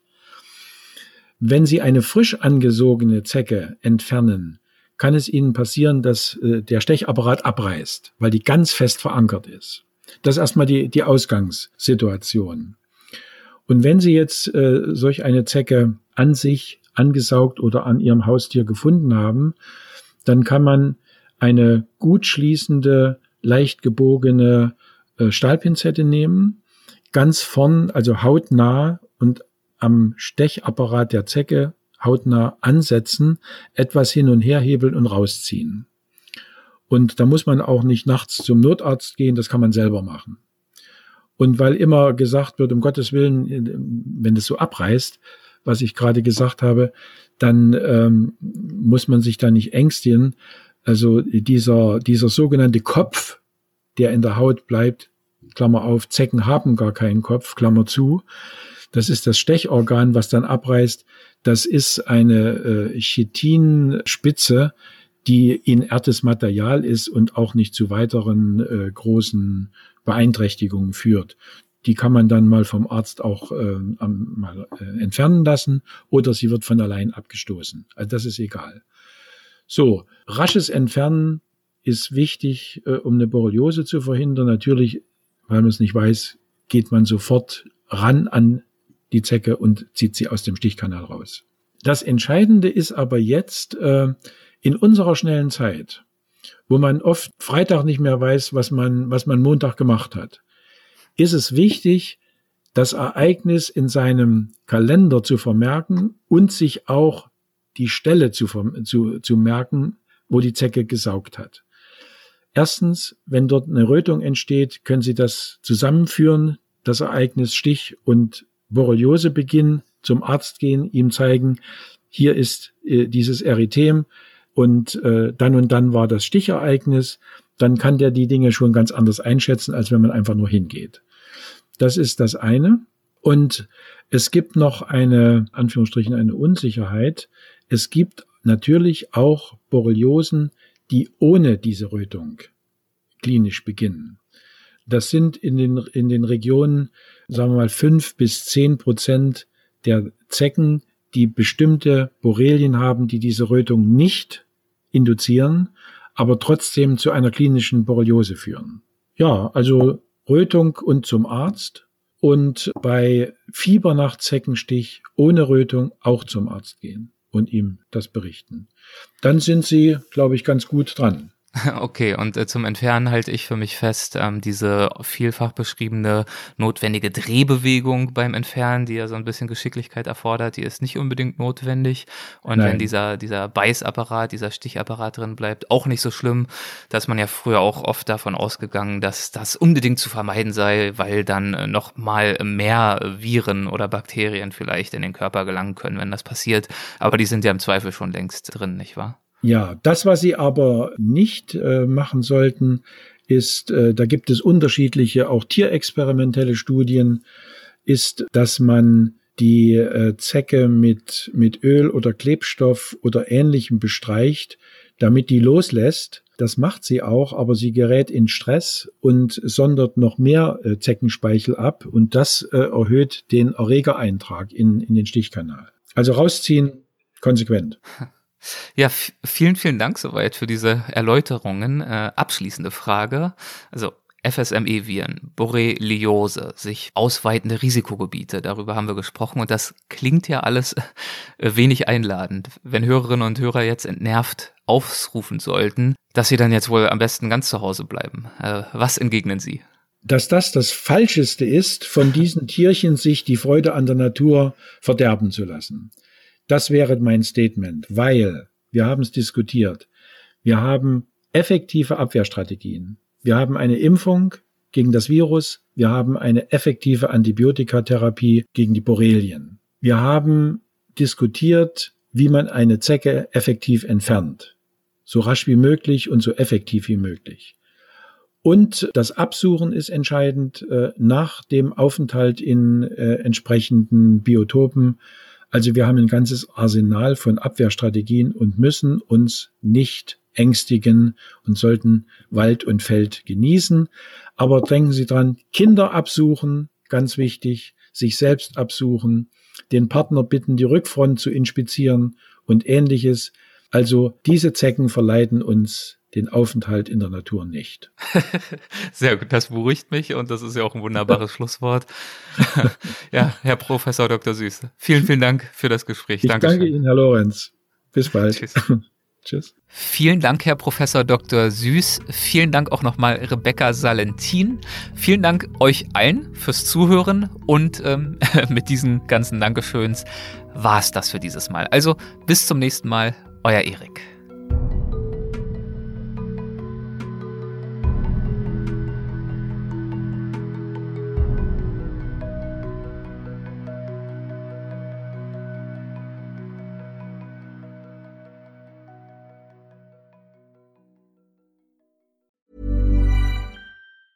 Planning for your next trip? Elevate your travel style with Quince. Quince has all the jet setting essentials you'll want for your next getaway, like European linen premium luggage options, buttery soft Italian leather bags, and so much more. And is all priced at 50 to 80% less than similar brands. Plus, Quince only works with factories that use safe and ethical manufacturing practices. Pack your bags with high-quality essentials you'll be wearing for vacations to come with Quince. Go to quince.com slash pack for free shipping and 365-day returns. Even when we're on a budget, we still deserve nice things. Quince is a place to scoop up stunning high-end goods for 50 to 80% less than similar brands. They have buttery soft cashmere sweaters starting at $50, luxurious Italian leather bags, and so much more. Plus, Quince only works with factories that use safe, ethical, and responsible manufacturing. Get the high-end goods you'll love without the high price tag with Quince. Go to quince.com/style for free shipping and 365-day returns.